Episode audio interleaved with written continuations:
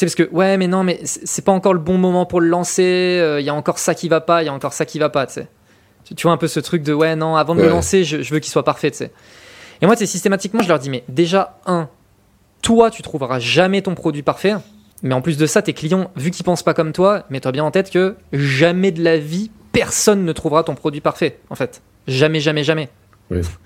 Donc, chercher à le rendre parfait pour toi, d'accord, mais à la fin, tu vas le vendre à des clients.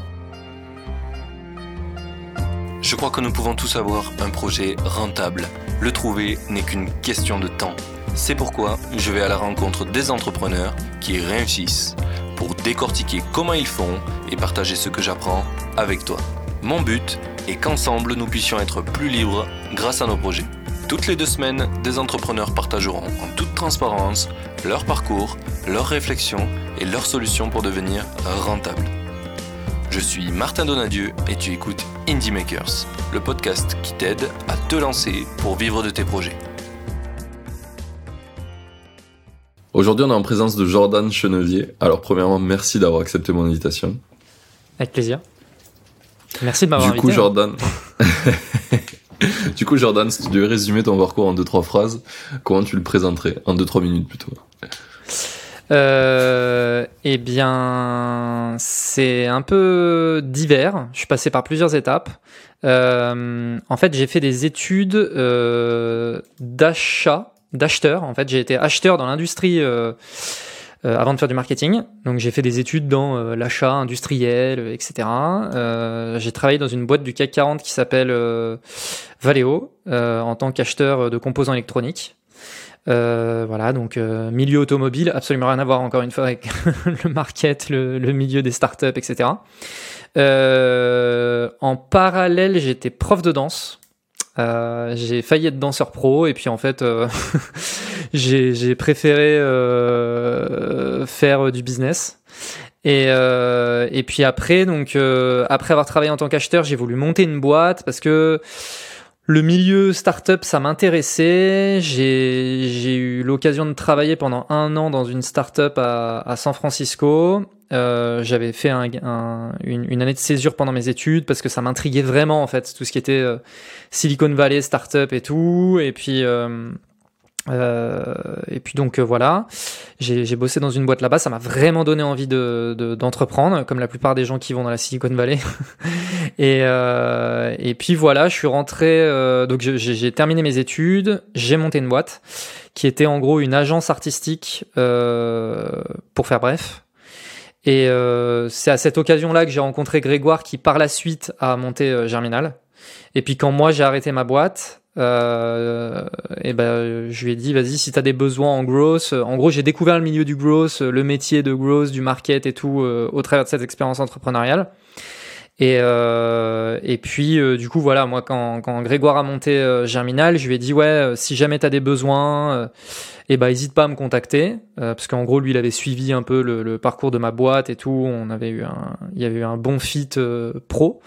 Et il m'a dit, ah bah tiens, ça tombe bien, on aurait peut-être des besoins. et puis, du coup, j'ai j'ai fait du free pendant dix jours chez Germinal, au tout, tout, tout début. les dix premiers jours d'existence de la boîte. Et, et il m'a dit, ouais, bah vas-y, ça passe bien. c'est t'es chaud d'être salarié de la boîte. Et du coup, euh, j'ai rejoint là-bas la boîte en tant que premier salarié. Et, euh, et voilà, euh, et, et, là je viens de quitter Germinal il, y a, y a à peu près un mois. Et voilà, pour des envies d'entreprendre. Et, et donc voilà. Ok, c'est pas mal, c'est pas mal. Alors j'ai plein de points où je vais pouvoir te relancer, c'est trop cool. Euh, déjà, juste une, question, qu'est-ce qui a fait que t'es allé dans le, truc d'acheteur industriel? C'est un truc qui t'a tiré à la base? oui, oui, c'est pour ça que je l'ai fait. c'est parce que ça m'intéressait. En fait, en fait, en gros, tu vois, c'est bizarre. Euh, j'en parle avec, euh, j'en parle souvent même, tu vois, avec, je sais pas, mes petits cousins ou des, tu sais, ils sont, qui sont au lycée, qui sont en train de se poser des questions et tout sur leur avenir professionnel.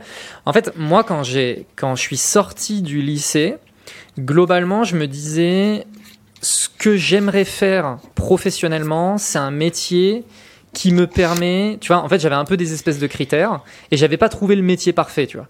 Je, je connaissais pas le métier d'acheteur parce que c'est un métier un peu particulier, tu vois. Euh, Et donc moi je me disais, ben, ce que j'aimerais, c'est faire un boulot où je fais du bise aussi bien au niveau strat qu'au niveau très opérationnel. Je veux, je veux faire un boulot où je mets les mains dans le cambouis. Euh, où il peut y avoir un peu de pression euh, et tu vois le côté un peu excitant du boulot. Euh, il y a des petits moments où tu prends un peu la pression et tout, mais je trouve que c'est un peu excitant. Et si possible un métier où je peux parler anglais et donc avec des gens à l'international et idéalement qui pourrait me permettre de voyager. C'était mes critères. Moi, quand je, quand je réfléchissais à un métier, je réfléchissais comme ça. Je me disais, si un jour je trouve un métier qui me permet de faire ça, c'est hyper cool, tu vois. Et quand je suis arrivé à l'université, on m'a présenté le métier d'acheteur. Et concrètement, le métier d'acheteur, euh, c'est euh, stratégie opérationnelle, tu travailles à l'international, tu parles anglais, tu voyages. Enfin, il y avait tout. et donc, euh, et, et, et, donc, je me suis dit, mais en fait, c'est ça qu'il faut que je fasse dans ma life, tu vois. Et, et, le, et le métier est passionnant, tu vois. Vraiment, le métier est passionnant. Mais le, le, le en fait, moi, après, au fur et à mesure, du coup, moi, ce que j'ai vraiment compris, c'est que je suis plus fait pour travailler dans des petites organisations entre guillemets où euh, en fait euh, moi ce qui me plaît tu vois le côté strat plus opérationnel en réalité maintenant ça se traduit plus par la polyvalence tu vois. J'aime le côté euh, je, veux faire un boulot où j'ai de la polyvalence et, et ça quand tu es dans une énorme boutique comme les boîtes du CAC 40 c'est assez complexe en fait tu vois. Ok donc du coup, c'est en allant euh, finalement quand tu as fait ton, ton taf euh, à Valeo que tu t'es rendu compte que c'était plutôt la polyvalence qui t'intéressait et c'était un peu euh, complexe dans des grosses boîtes d'avoir ça quoi. Ouais. Bah c'est à la fois l'expérience que j'ai eue en startup que j'ai vraiment kiffé et tout, tu vois, où vraiment là j'avais la polyvalence. En gros, je bossais dans une boîte qui s'appelle Back to the Roots euh, donc c'est une startup euh, qui a levé plusieurs millions d'euros, euh, qui propose euh, des. Euh, enfin, c'est un peu bizarre à expliquer, mais en, en gros, c'est un équivalent de prêt à pousser en France. Je pense que c'est le plus simple en fait de présenter ça comme ça. C'est, je, je, vous invite à aller voir ce que fait prêt à pousser en France. Et du coup, c'est c'est un c'est une boîte qui fait pareil aux US. Et globalement, ils font de l'alimentaire on va dire, de manière très simple. Et, euh, et en gros, là-bas, bah, je faisais euh, de la logistique, euh, de l'achat, euh, parce que c'était mes compétences, tu vois. Mais j'étais, du coup, c'était une petite équipe. Et donc, j'étais confronté tous les jours au travail de mes collègues et de, et je pouvais donner un coup de main si besoin, etc., etc. Et du coup, c'est là aussi. Petite équipe, c'était combien de personnes? Alors ils avaient une équipe de prod, donc je vais pas, je vais pas parler de l'équipe de prod qui, donc, euh, qui bossait dans une usine, tu vois. Euh, mais dans les bureaux, il y avait 15 personnes. Ok. Tu vois, c'est plutôt une petite équipe et euh, et donc ouais, moi je, je, bossais au quotidien, tu vois, avec donc il y a deux co-CEO, c'est peu commun, mais c'est comme ça. Et je bossais avec eux au quotidien, je bossais avec le market, je bossais avec la finance, et ça, ça me faisait kiffer. Et après, quand je suis arrivé chez Valeo, euh, c'est un boulot qui est plutôt polyvalent, mais euh, en fait, tu travailles avec des compétences qui sont très polyvalentes. C'est-à-dire que je bossais avec des ingénieurs, je bossais avec euh, même des gens qui faisaient de la finance, etc., etc. Mais moi, mon rôle, il était hyper, hyper spécifique. Et ouais, comme dans toutes les grosses boîtes, quoi. comme dans toutes les grosses boîtes. Et euh, du tout, quoi. Exactement. Et il, il s'avère que moi, en plus, j'étais au siège mondial de Valeo à Paris. Et donc, j'étais entouré des directeurs qui, eux, ont un vrai travail polyvalent, etc., etc. Mais quand je voyais, moi, ce à quoi je pouvais prétendre euh, comme job euh, vraiment opérationnel euh, au quotidien, parce que du coup, j'étais en alternance, en fait, dans cette boîte, quand on me propose, à l'issue de mon, mon, boulot, tu vois, ça passait bien. En plus, voilà, j'étais avec les directeurs qui ont une influence auprès de toutes les usines dans le monde entier et tout. Donc, moi, concrètement, je faisais du bon boulot. On m'a dit, on franchement, choisis ton pays, on t'envoie là-bas, t'auras, auras un job là-bas. Donc c'était plutôt sexy, tu vois. Euh, mais quand je voyais les perspectives de job que j'avais, je me disais, franchement, euh, non. je comprends. Et puis l'entrepreneuriat euh, m'appelait, tu vois. Ouais, ouais. Tu sais, je pense que c'est une dualité qui arrive chez beaucoup d'entrepreneurs. Et c'est un truc que facilement on te dit, en tout cas dans ton entourage, on te dit mais t'as plein de compétences, ça va être facile de trouver un bon job dans une grosse boîte, etc. Et enfin, moi, à chaque fois, je me suis dit, est-ce que je me verrais dans une grosse boîte? Non, vraiment pas. Et c'est assez ouf. C'est un truc qui revient souvent avec plein d'entrepreneurs. En fait, c'est que quand t'as vraiment l'âme d'entrepreneur, tu vas plutôt faire des petites boîtes où tu vas avoir beaucoup d'impact, où tu vas vraiment avoir un rôle euh, très ben, polyvalent, quoi, parce que tu as, enfin, t'as plein de compétences quand tu entreprends, donc du coup, t'aimes les développer, tu, es- tu, tu as de la valeur sur ça. Et, euh, et j'ai pas vu beaucoup d'entrepreneurs qui, qui arrivaient à faire du euh, euh, de l'intrapreneuriat, tu sais, dans les grosses boîtes là, ils font Ouais. un peu ça là. Bah Mais après, voilà, parce que j'a- j'allais te dire, il y a... Mm. bon, il y a le côté intrapreneur, mais il y a aussi bosser en tant que personne qui développe les nouveaux business de la boîte. Ça, c'est intéressant, tu vois. C'est-à-dire que Ouais. la boîte, elle dit, ok, moi, je veux, je veux développer un nouveau business, et tu vois, ça a été le cas pour moi chez Germinal de, venez, en fait, on lance de la formation. Moi, j'ai pris le lead sur ce sujet-là de la formation, et bah vas-y, il faut que je lance un business de formation euh, chez Germinal, quoi. Et en fait, euh, j'étais entrepreneur. Oui, Et bah, là, c'est- pour moi ça c'est de l'entrepreneuriat. En- en- Ouais, c'est ça. Ouais, euh, ouais, ok, ok, ok, tu le vois comme ça. Parce que, en fait, vraiment, t'es pas obligé d'avoir un budget, etc., avoir une, une entreprise à part, quoi. Ça peut être, t'as un sujet neuf que c'est toi qui va. ouais, qui va ok, bah dans ce cas-là, oui, effectivement. Effectivement. Mais tu vois, ça, je trouve que quand même, c'est assez intéressant, mais il faut que tu sois en indépendance totale, que, euh, et que euh, on vienne pas te rajouter des process à, à ton truc. Parce que, en fait, ce Ouais. qui vient tuer ton kiff, vraiment, c'est le process. Et moi, chez Valeo, je voyais les process, enfin, c'est une boîte. Je sais plus combien ils ont de. C'est une boîte qui a genre 75 000 salariés, tu sais. Ouais, c'est abusé. Ils sont obligés d'avoir des process de ouf. Donc, donc, si tu veux, niveau process, et je te dis 75 000, si c'était. Enfin, il y a moyen que ce soit 150 000 dans les faits. et, euh, Oui. et donc, niveau process, c'est juste, mais un gros, gros délire. Et le truc, c'est que euh, tous les maillons de la chaîne perdent en indépendance. Et du coup, en fait, ton taf au quotidien, c'est sur- surtout de gérer du, de la communication interne et du conflit interne. Et ça, en fait, c'est mort, tu vois. Et je comprends même pas comment ces boîtes elles arrivent à vivre en ayant ça. Et plus ils ont de gens, plus en fait la, le, le temps de travail des gens effectifs diminue. Et à un moment donné, tu te demandes comment ils arrivent à faire encore des choses. Tu sais, je, je- vraiment, ça Ouais, devient et pourtant fou. ça tourne. Hein. Je peux te dire qu'il y avait Ouais. du boulot et que ça tournait et que les choses elles allaient vite et machin. Enfin c'est, enfin on va pas trop s'éterniser sur le milieu de, tu vois, automobile, Oui. etc. Mais tu vois, le, le mi- le milieu automobile, on se rend pas compte, mais c'est un, business. Les marges, c'est zéro, tu vois. Genre je sais pas, Peugeot, leur marge c'est 3%. Tu vois, c'est vraiment c'est des business où les marges sont absolument minuscules. Et du coup, le truc, c'est que tu es obligé dans un business comme celui-là de faire en sorte que les choses aillent vite et qu'il y ait des trucs qui tournent. Parce que sinon, tu perds, euh, le, le moindre petit business que tu perds, bah, tu perds ta marge.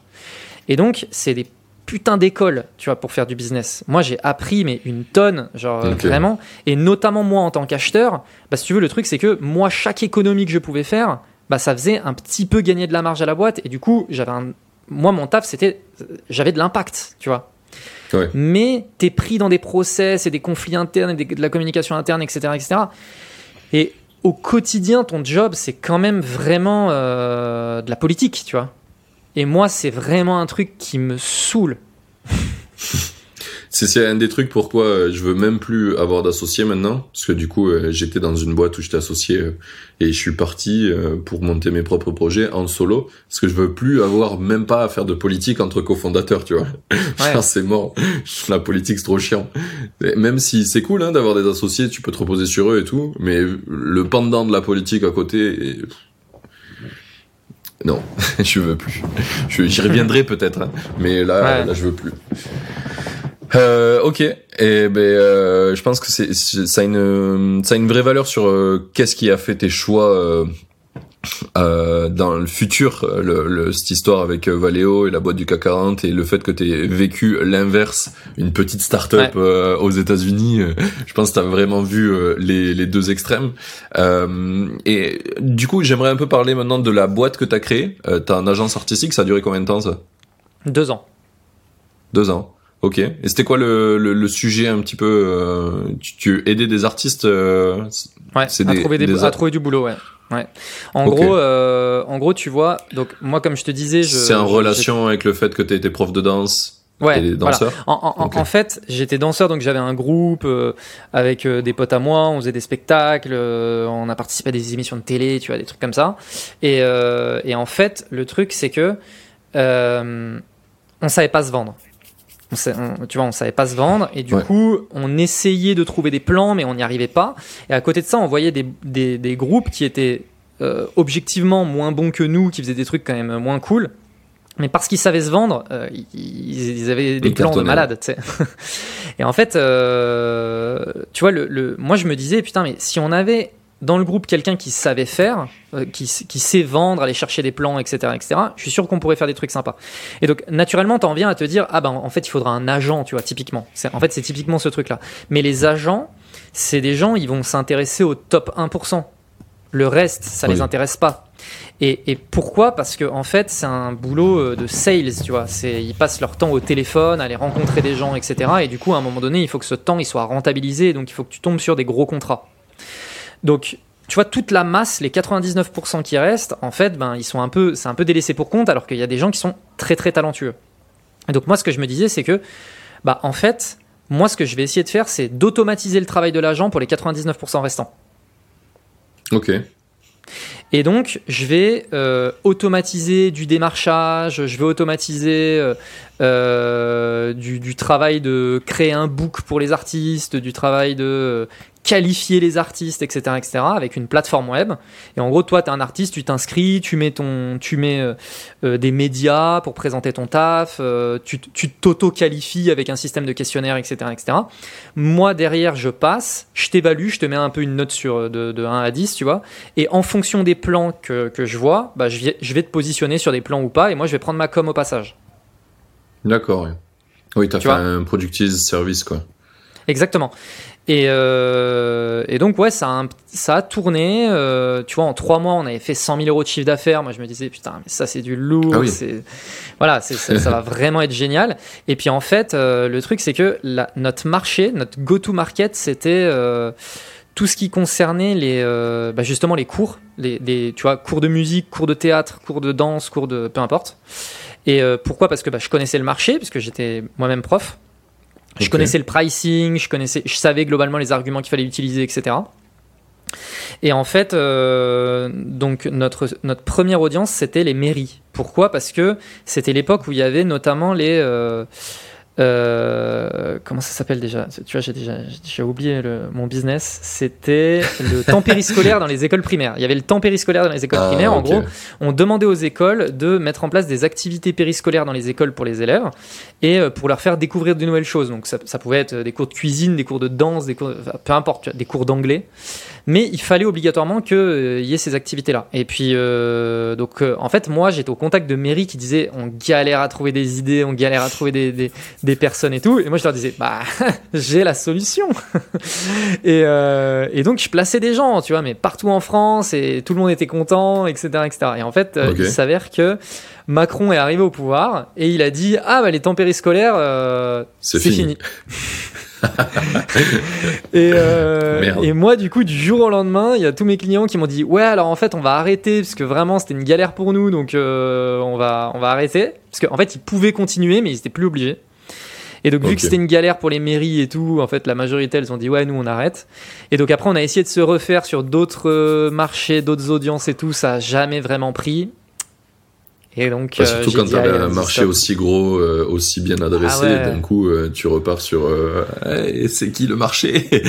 C'est ouais, c'est ça, tu vois. Mais, mais, mais du coup, ça m'a vraiment appris, euh, tu vois, euh, la méthode itérative euh, pour, pour, pour tester son audience. Tu vois, je faisais du scrapping, je faisais de l'emailing, travailler ses scripts d'email, travailler les process. Parce que du coup, tu vois, moi, je voulais automatiser cette, mon job. Donc, tout ce qui était automatisation, process, machin, nan, nan, tu vois, c'est des trucs qui, a- qui ont vraiment commencé à me faire kiffer. Et T'as fait, t'as fait et comment voilà. un petit peu tout ça? Techniquement, t'as utilisé des outils no-code, t'avais des gens qui développaient euh, Ouais. chez toi, t'as as appris tout Alors, seul? la plateforme, en fait, il y a eu deux phases. Il y a eu la phase no code et la phase code. Euh, la phase no code, en gros, c'était euh, pour t'expliquer un peu rapidement. En gros, on avait un WordPress. Euh, et ce WordPress, j'avais acheté un thème euh, qui permet un peu un thème qui te permet de faire une marketplace, en gros. Et donc j'avais des artistes qui venaient euh, se créer leur compte, répondre à, dre- à des offres d'emploi, et de l'autre côté j'avais des gens qui postaient des offres d'emploi, et donc tu vois, tu avais des espèces d'offres et tu pouvais postuler, etc. Avec, j'avais plugué des typeforms. Ces typeforms, je les avais plugués à un Trello, et du coup mon Trello, je l'avais transformé en CRM, et du coup derrière, bah tu vois, je, je recevais les candidatures, je les traitais. Si je voyais que c'était une candidature intéressante, je passais dans candidature validée. Le fait de valider la candidature, ça envoyait des mails automatiques aux personnes. Derrière, ça créait des contrats de manière automatisée. C'est à chaque changement de colonne, ça venait Ouais, déclencher des trucs des et actions, tout. ouais. euh, Voilà. Euh, Zapier, euh, Zapier, ça fumait dans tous les sens. Euh, et euh, mais, mais tu vois, c'était voilà un système WordPress, Typeform, Trello et des emails globalement pour, pour démarcher les mairies. Du coup, bah il y a, y a un, ce qui est bien, c'est qu'avec euh, data.gouv.fr maintenant, c'est l'open data, il y a euh, l'annuaire des mairies, donc euh, c'était facile.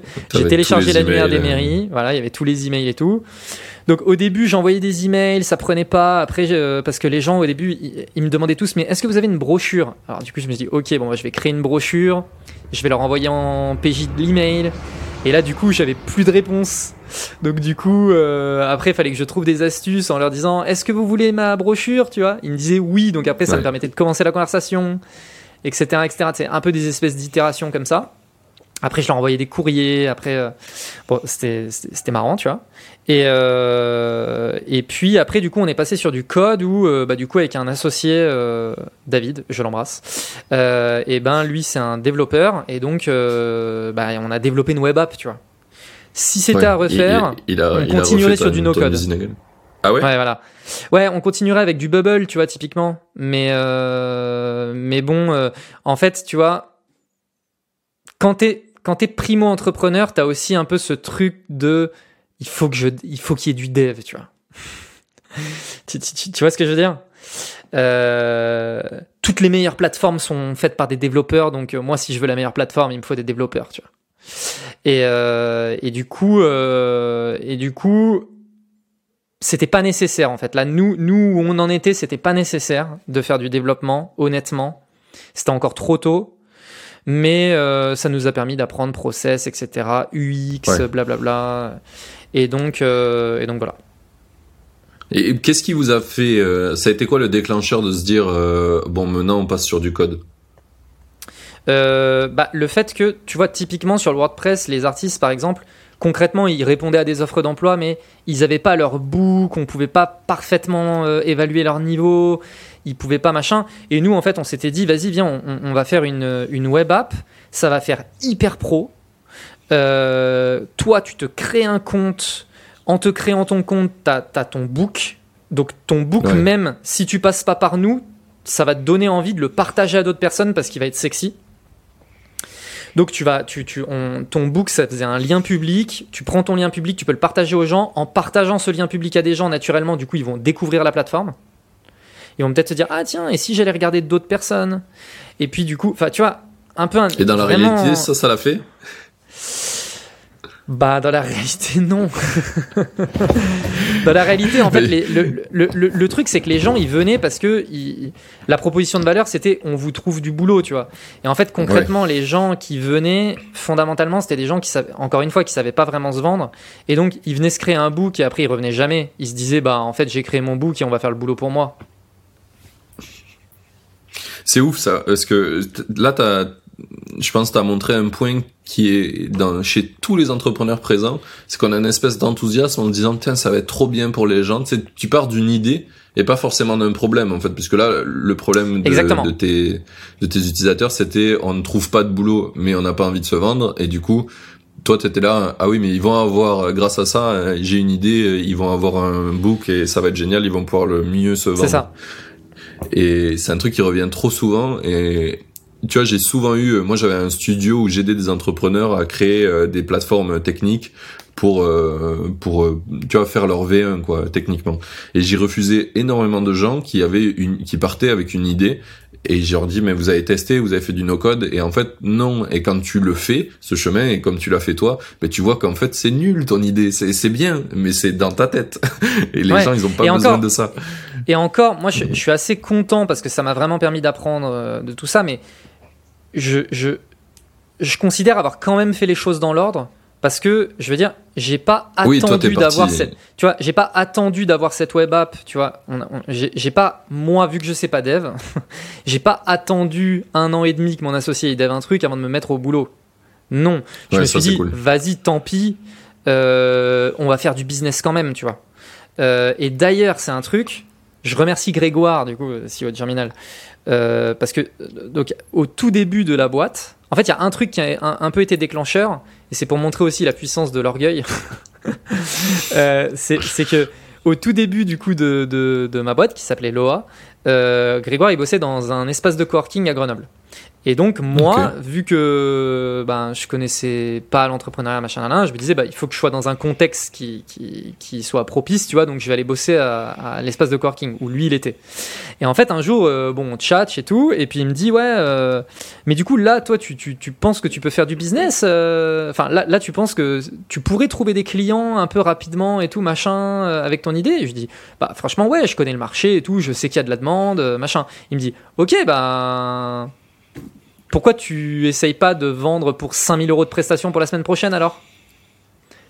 Et, je lui dis non mais tu vois, c'est question con mais et je lui dis bah je sais pas parce que là j'attends la plateforme et tout machin. Il me dit D'accord, donc toi, tu refuses 5000 balles de Presta euh, comme ça parce que en fait, tu penses que c'est pas assez bien et tout, blablabla. euh, mais vas-y, trouve-les en fait, les 5000. Prouve-moi que t'es capable de trouver 5000 balles. Moi, je pense qu'en fait, t'es pas capable de les trouver. Et je lui dis, bah ok, je vais te les trouver.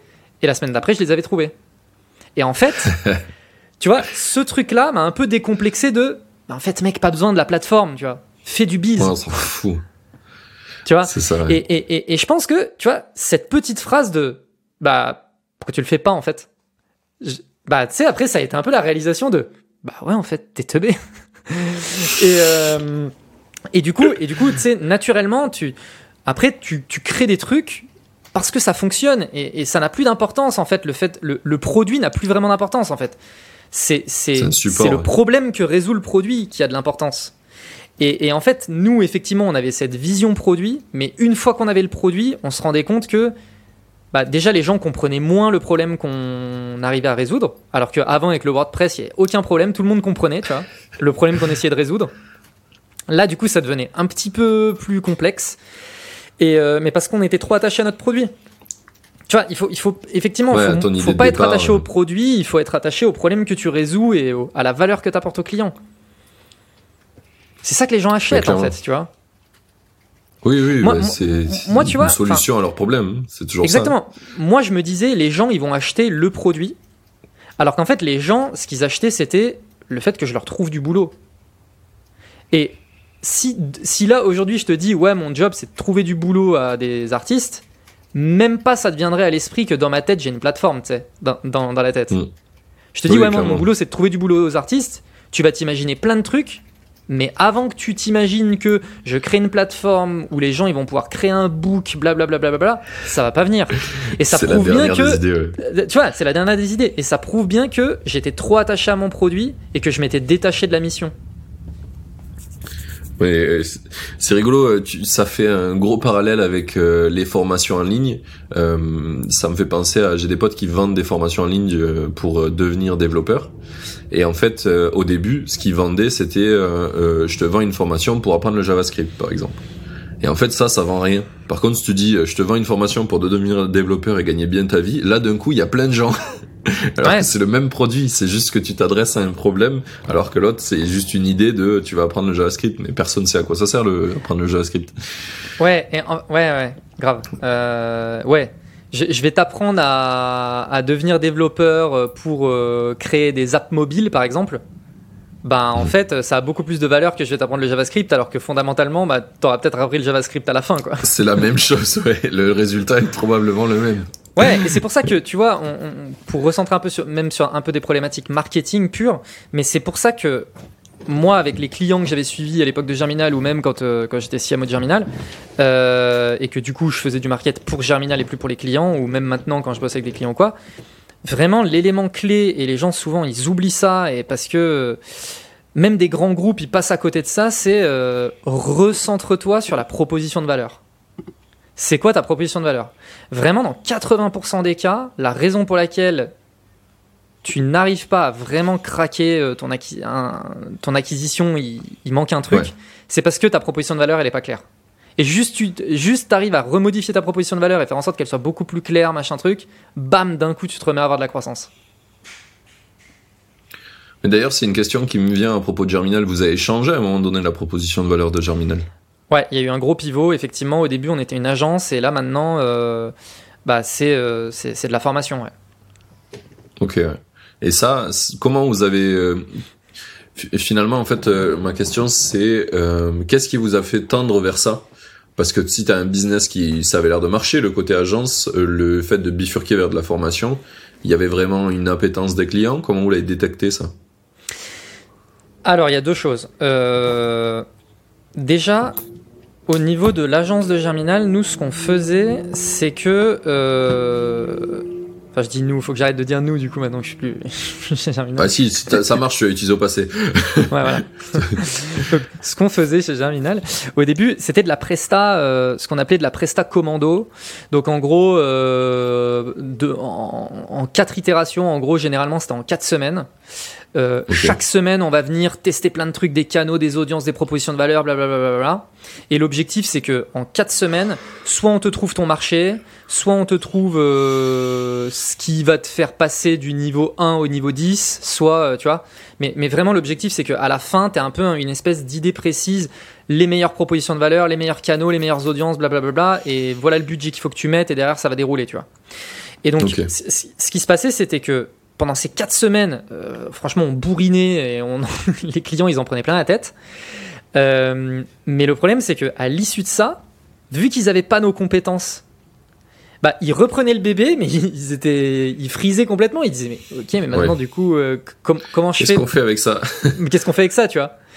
Et donc, ils étaient hyper satisfaits des prestations, mais derrière, il y avait un peu cette frustration-là. Donc, nous, pendant un temps, on a essayé de développer une, euh, en parallèle, tu vois, un peu un espèce d'upsell avec une agence média un peu traditionnelle où on te gère tes Facebook Ads, on te gère tes Google Ads, etc., etc.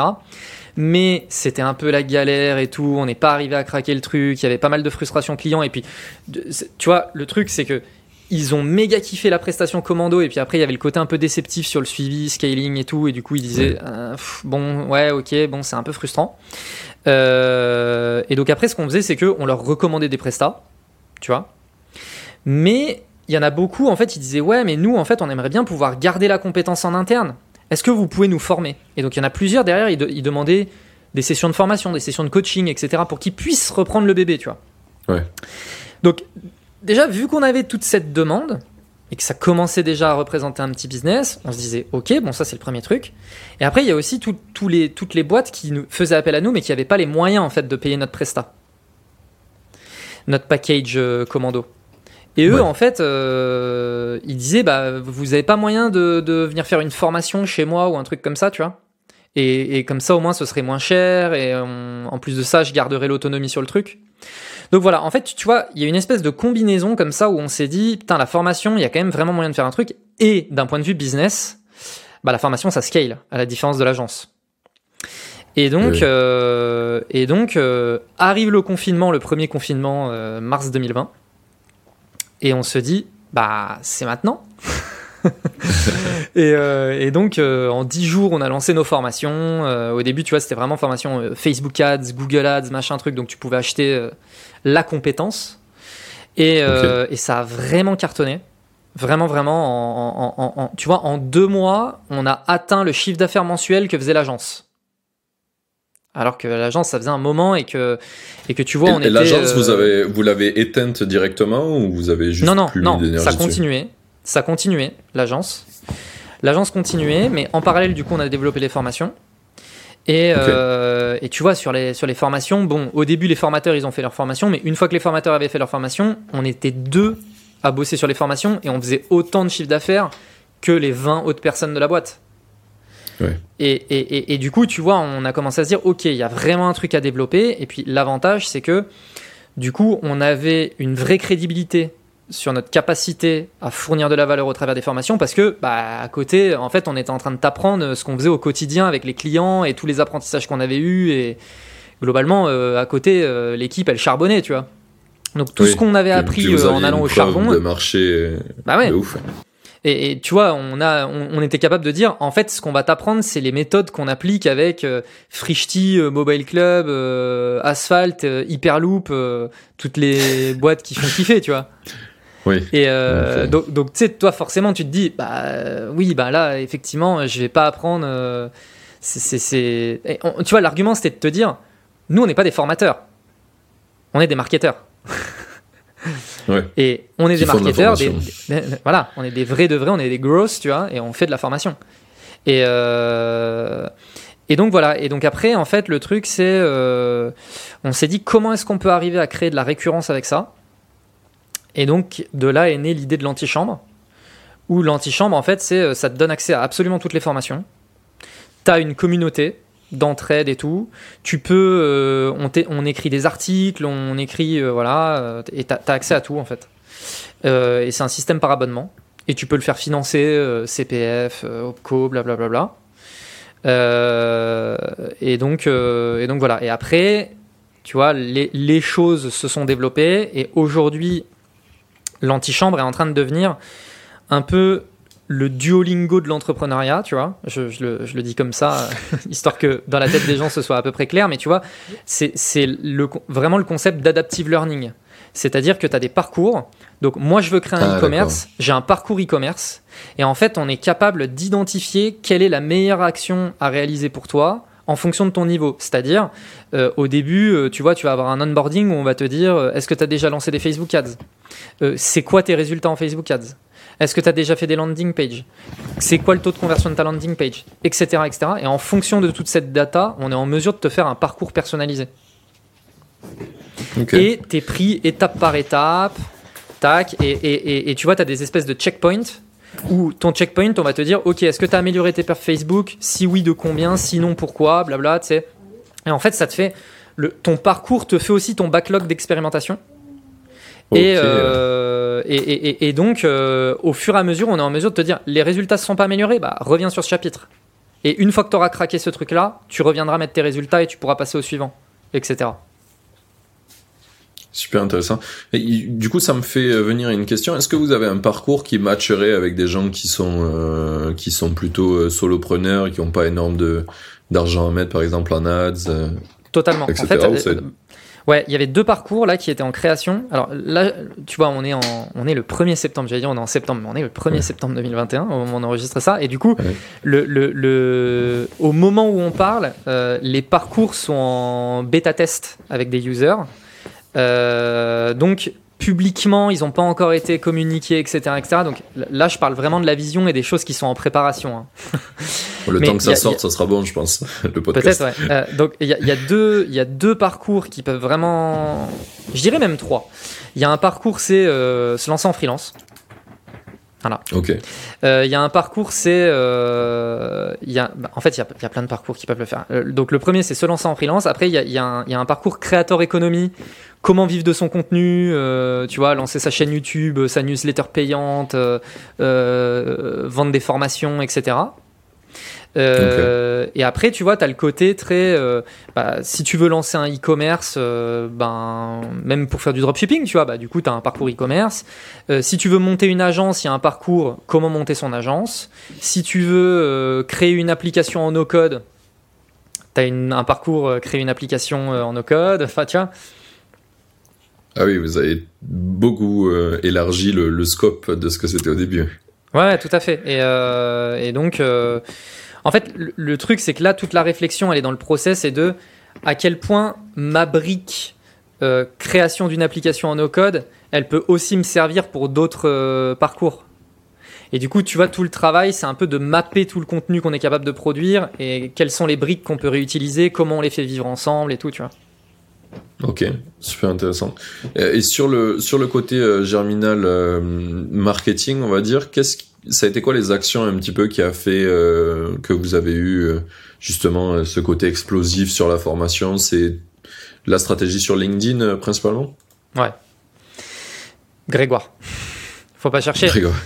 Ouais, non, mais, mais la visibilité qu'a Grégoire, euh, c'est un truc niveau marketing.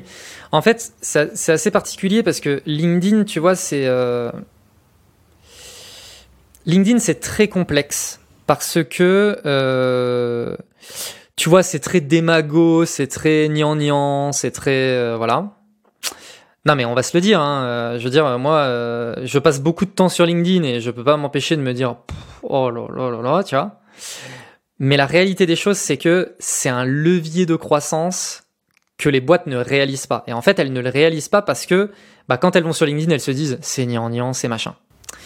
Et moi, tu vois, tous les entrepreneurs que j'accompagne aujourd'hui sur le market et tout, qui sont pas sur LinkedIn, je leur dis mais vous attendez quoi en fait? Qu'est-ce que vous attendez? Ouais. Genre, vous ne vous rendez pas compte l'impact. C'est un truc. euh, euh, on avait fait un exercice assez simple, c'est qu'on avait mis, on, on- on avait mis euh, la, en parallèle les courbes de reach de nos profils personnels, les membres de l'équipe de Germinal. En parallèle de ça, on avait mis le reach de la page entreprise de Germinal, et en parallèle de ça, on avait mis les demandes de devis sur notre site. Ok? Ok. on ne faisait pas d'effort sur la page entreprise de Germinal. Tu vois? Mais naturellement, la courbe de notre visibilité perso, elle était complètement corrélée, mais elle était mais égale, tu vois. Vraiment, les, les pics, Ouais. les creux, etc., c'était exactement les mêmes que la page entreprise et exactement les mêmes que les demandes de devis sur le site. Exactement les mêmes. tu vois? Et quand tu réalises ça, quand tu réalises ça, tu te dis, en fait, plus j'ai de visibilité sur LinkedIn, plus j'ai de demandes de devis sur mon site. C'est tout. C'est tout. Et donc, euh, en fait, euh, est-ce que tu le- penses que ça c'est lié à votre marché ou ça peut être réplicable dans plein plein d'autres marchés? Plein de marchés. Après, il y a des marchés où bah, ça fonctionne moins. Dire, tu travailles dans le milieu industriel. Bon, bah, LinkedIn est assez peu utilisé globalement, tu vois.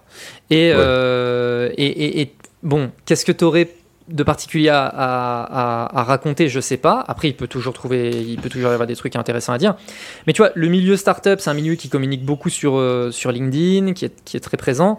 Et en fait, il y a plein de choses à dire parce que en fait, tu vois, il y a des thématiques qui fonctionnent plutôt bien. Je veux dire, la thématique de l'entrepreneuriat, ça fonctionne plutôt bien. De, de comment entreprendre, ça fonctionne bien. Ensuite, il y a comment arriver à générer de la croissance pour son entreprise. Et donc, tu peux parler de levée de fonds, tu peux parler de, de marketing, tu peux parler de... Ça, ça fonctionne bien. Les thématiques recrutement, ça cartonne. Les thématiques... euh, tu, tu vois Et donc, en fait, tu as plein de sujets. Et donc, notamment, tu vois les boîtes... euh, la semaine dernière, je, je- je bossais avec une boîte euh, qui notamment travaille sur un... qui a un SaaS RH. Et je leur disais, mais en fait, vous, sur un sujet RH, vous n'avez pas le droit de pas être sur LinkedIn, en fait. Genre, les sujets Ah RH, oui, c'est les, su- sujets qui buzzent le plus, en fait. Donc, euh, euh, je veux dire, vous êtes des experts dans votre domaine, dans le domaine des RH, c'est un, domaine qui, qui, qui, qui permet d'avoir de la visibilité hyper facilement sur LinkedIn. Euh, faites des posts sur euh, comment engager ses salariés, comment bien les recruter, comment machin. Vous allez avoir, enfin, vous allez être les experts de ce sujet et tout le monde, toutes les personnes qui veulent avoir un bon engagement, utile, euh, bon engagement des salariés, etc., ils penseront à vous. La réalité, tu vois, c'est que là, après, on tombe un peu dans des espèces de biais psychologiques, mais c'est plus on te voit, plus on pense que t'es bon. Et, et, et, euh, parce que en fait, naturellement, t'en viens à te dire, mais si si je le vois autant, ça veut peut-être, ça veut forcément dire quelque chose, tu vois. Ok, euh, c'est peut-être Oui. un peu du bullshit et tout, mais si je le vois autant, c'est bien qu'il y a quelque chose derrière qui, qui, qui prouve que que c'est bien. De la même manière que quand t'écris un livre, même si ton livre il est mauvais, et, et que personne ne le lit. Le fait de dire, bah, je suis l'auteur, euh, tu vois, et ça a été le cas de Grégoire. Grégoire, il a écrit un livre sur le gros hacking. Le livre est bon. Ouais. Mais je veux dire, je sais que la moitié des gens euh, qui. euh, y a- y a- en fait, il y a beaucoup de gens qui sont venus écrire à Grégoire, écrire.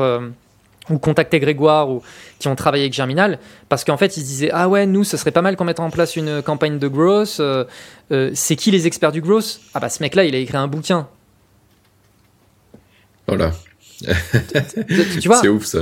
Mais, mais Mm. tu vois, c'est des espèces de biais en fait qu'on a. Mais en fait, quand tu. Et, et donc LinkedIn, c'est c'est clairement un biais euh, qu'il peut y avoir sur le sujet. Alors après, il faut pas raconter de la merde. hein. Mais, euh, mais globalement, oui, je dirais que ce qui a permis l'explosion de Germinal, notamment sur le début, ça a été la visibilité de Grégoire. Et puis sa personnalité, parce qu'il a quand même une personnalité particulière, tu vois, c'est, c'est, c'est un peu un bourrin, machin, tu vois. Oui. Bah, le fait qu'il soit clivant, je pense que c'est Exactement. ça aide vachement. Ça aide de ouf, ça aide de ouf. Et en fait, le truc, c'est que sa personnalité, elle collait bien aussi avec le métier de growth, parce que le métier de growth, c'est chercher à faire de la croissance pour les entreprises. Et donc sa personnalité, qui est vachement dynamique et vas-y, let's go, let's go, let's go, tu vois un peu ce côté-là, bah ça va totalement avec le fait que putain, je vais bosser avec ce mec-là et je vais avoir une croissance de malade. Ouais. Tu vois? Oui. Naturellement, en fait, tu, peux, Oui, tu te dis c'est ça. sûr que si t'avais quelqu'un de, de très euh, peace euh, en face de toi, tu te Exactement. dis, c'est- En fait, quelqu'un de ça très calme, pas ce que t'attends, quoi. voilà, tu te dirais, bah en fait, lui, il va bien m'aider à définir ma stratégie, mon persona, etc. Tu vois. Grégoire, tu te dis, lui, il va pas chercher à comprendre, il va appuyer sur un bouton, il y a la fusée qui va démarrer, tu sais. C'est ça. Et en fait, tu vois, Ok. tous ces éléments-là, en fait, bah, on en revient à la proposition de valeur, à l'identité, tu vois, des trucs un peu comme ça, market. Hein. Mais euh, ça, plus assez rapidement, on a eu des belles, euh, des belles refs. Assez rapidement, euh, il y a eu du bouche à oreille. Parce que les la, la- la proposition de valeur de la prestation, en 4 semaines, on est capable de craquer un truc, et ça fonctionnait. Et ben naturellement, Ouais, les gens, ils se disaient, ah ouais, putain, en fait, euh, Germinal, c'est pas du bullshit, ils font le job, quoi. Et, euh, et donc voilà, encore une fois, côté clivant, blablabla, la visibilité, tout va très vite. Et après, sur la partie, euh, sur la partie, euh, sur la partie formation, bah, très rapidement, t'en viens, bah, tu es en train de créer une boîte. Et tu vois, au début, le truc de la formation, on pensait que notre, nos clients, ça allait être les salariés de start-up ou tu vois les gens qui connaissaient déjà le growth et qui voulaient augmenter de niveau et en fait très rapidement on s'est rendu compte que ces gens-là ils achetaient pas. Et que ceux qui achetaient c'était au contraire les entrepreneurs ou les gens qui voulaient devenir growth ou voilà. Et qui en fait nous on pensait que notre marché ça allait être les gens qui voulaient passer de 1 à 2 et en fait on s'est rendu compte que c'était plutôt les gens qui voulaient passer de 0 à 1 Zéro, ouais, ouais.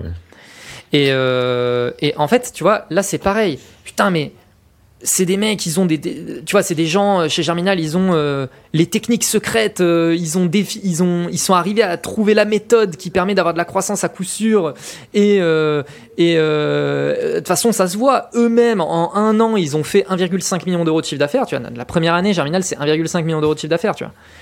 Euh, en un an, ils ont fait un million et demi de machin. Ils ont des refs, euh, laisse tomber. Ces refs, elles parlent d'eux. Elles sont hyper satisfaites. Euh, ça veut bien dire quelque chose. Il faut que j'apprenne leur méthode. tu sais. Ouais.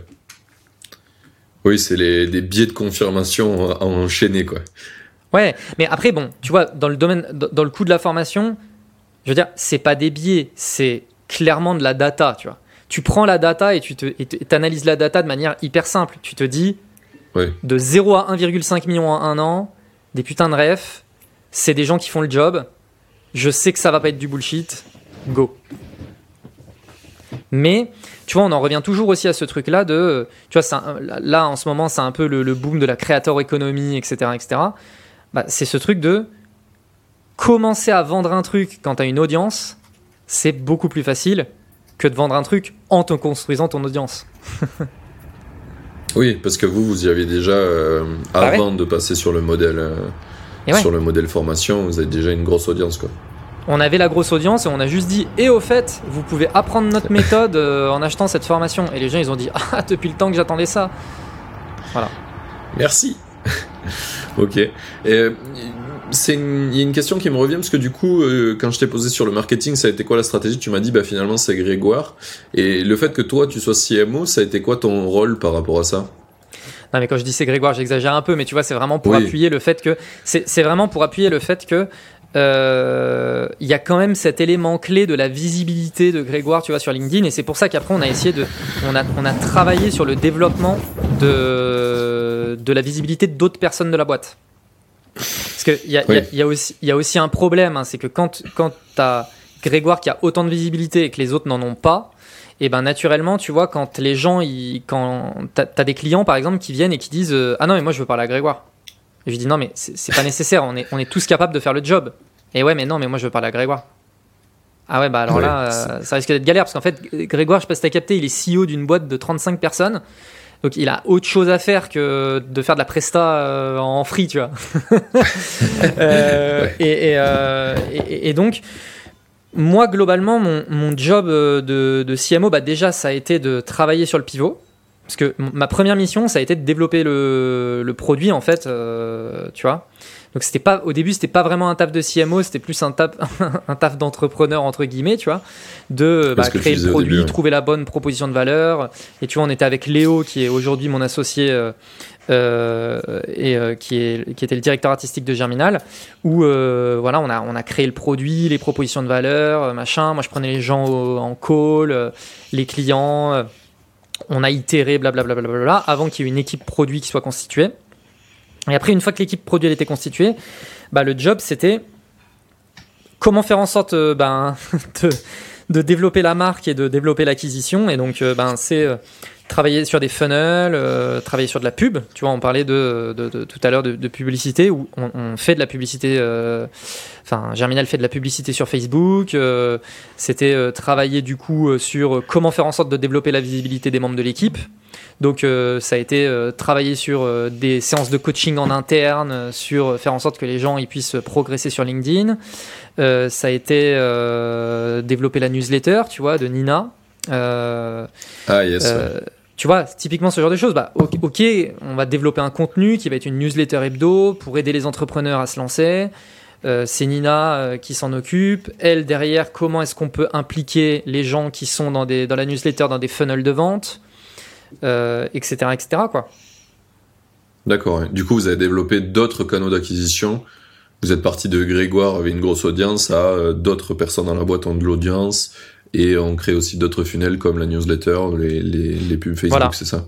Ou après, ouais, des funnels très classiques de t'as une pub, t'arrives sur une page de vente, cette page de vente, euh, blablabla. On a testé, tu vois, le fait de faire euh, des, euh, des lancements. Donc, euh, bah, en fait, cette formation, elle est accessible. Tu peux l'acheter que sur les trois prochains jours. Euh. Après, elle est fermée. Euh, ensuite, euh, tu vois, on a travaillé sur des programmes. Après, on a travaillé sur blablabla. Enfin, voilà. C'est cool parce que j'ai l'impression que vous avez mélangé un petit peu toutes les méthodes qu'on voit en startup, mais aussi les méthodes qu'on voit plus dans les infopreneurs.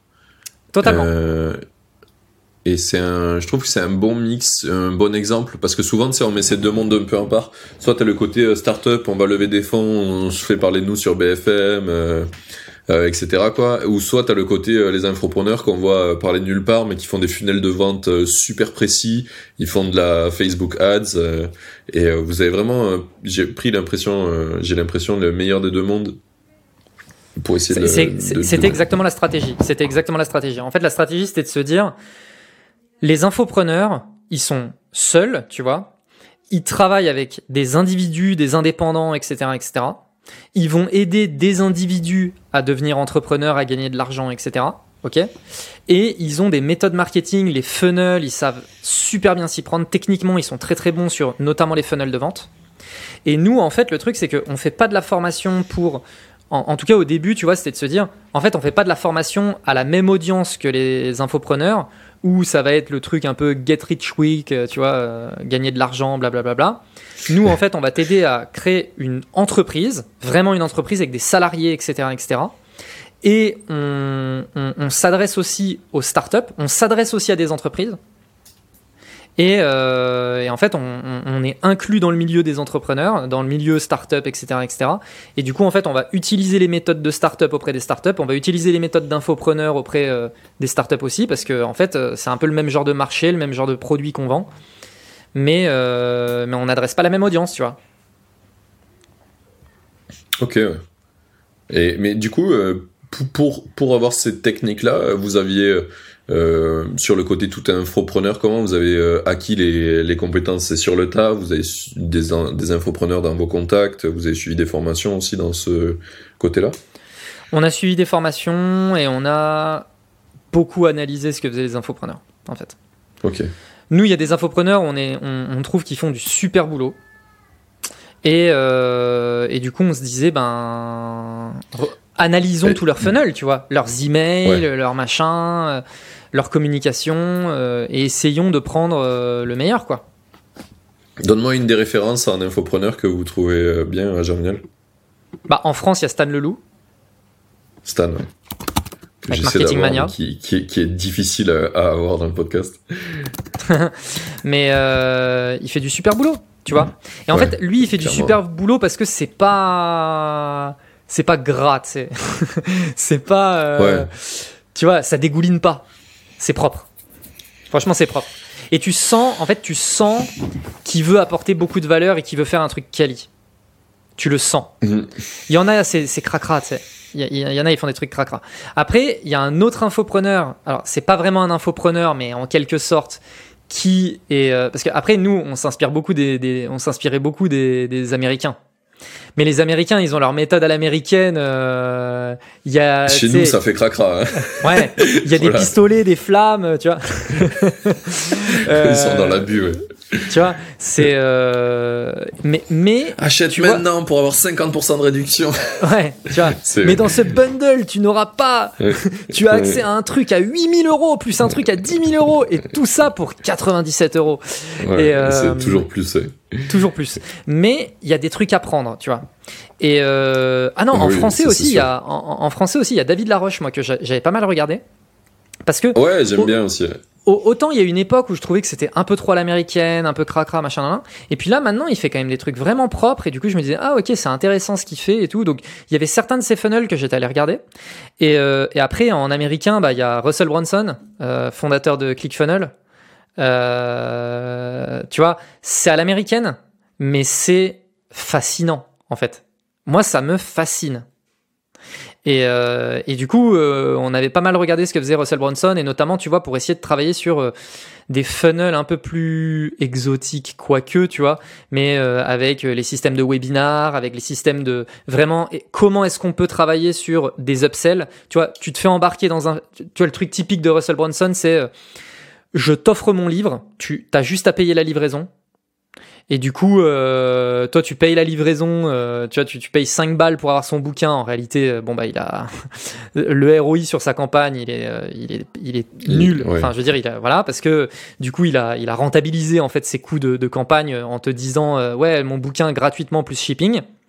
Et puis, une fois que tu as cliqué sur ce truc et que du coup, tu as dépensé 5 euros, il va t'amener sur un upsell en mode, hey, parce que tu viens d'acheter mon bouquin, je te fais une offre tout de suite. Et ensuite, si tu prends cette offre-là, hey, machin, là, là, ne pars pas tout de suite. C'est un peu les, les délires comme ça. Et t'es pris dans des funnels d'upsell, de downsell, etc., etc. C'est assez fascinant.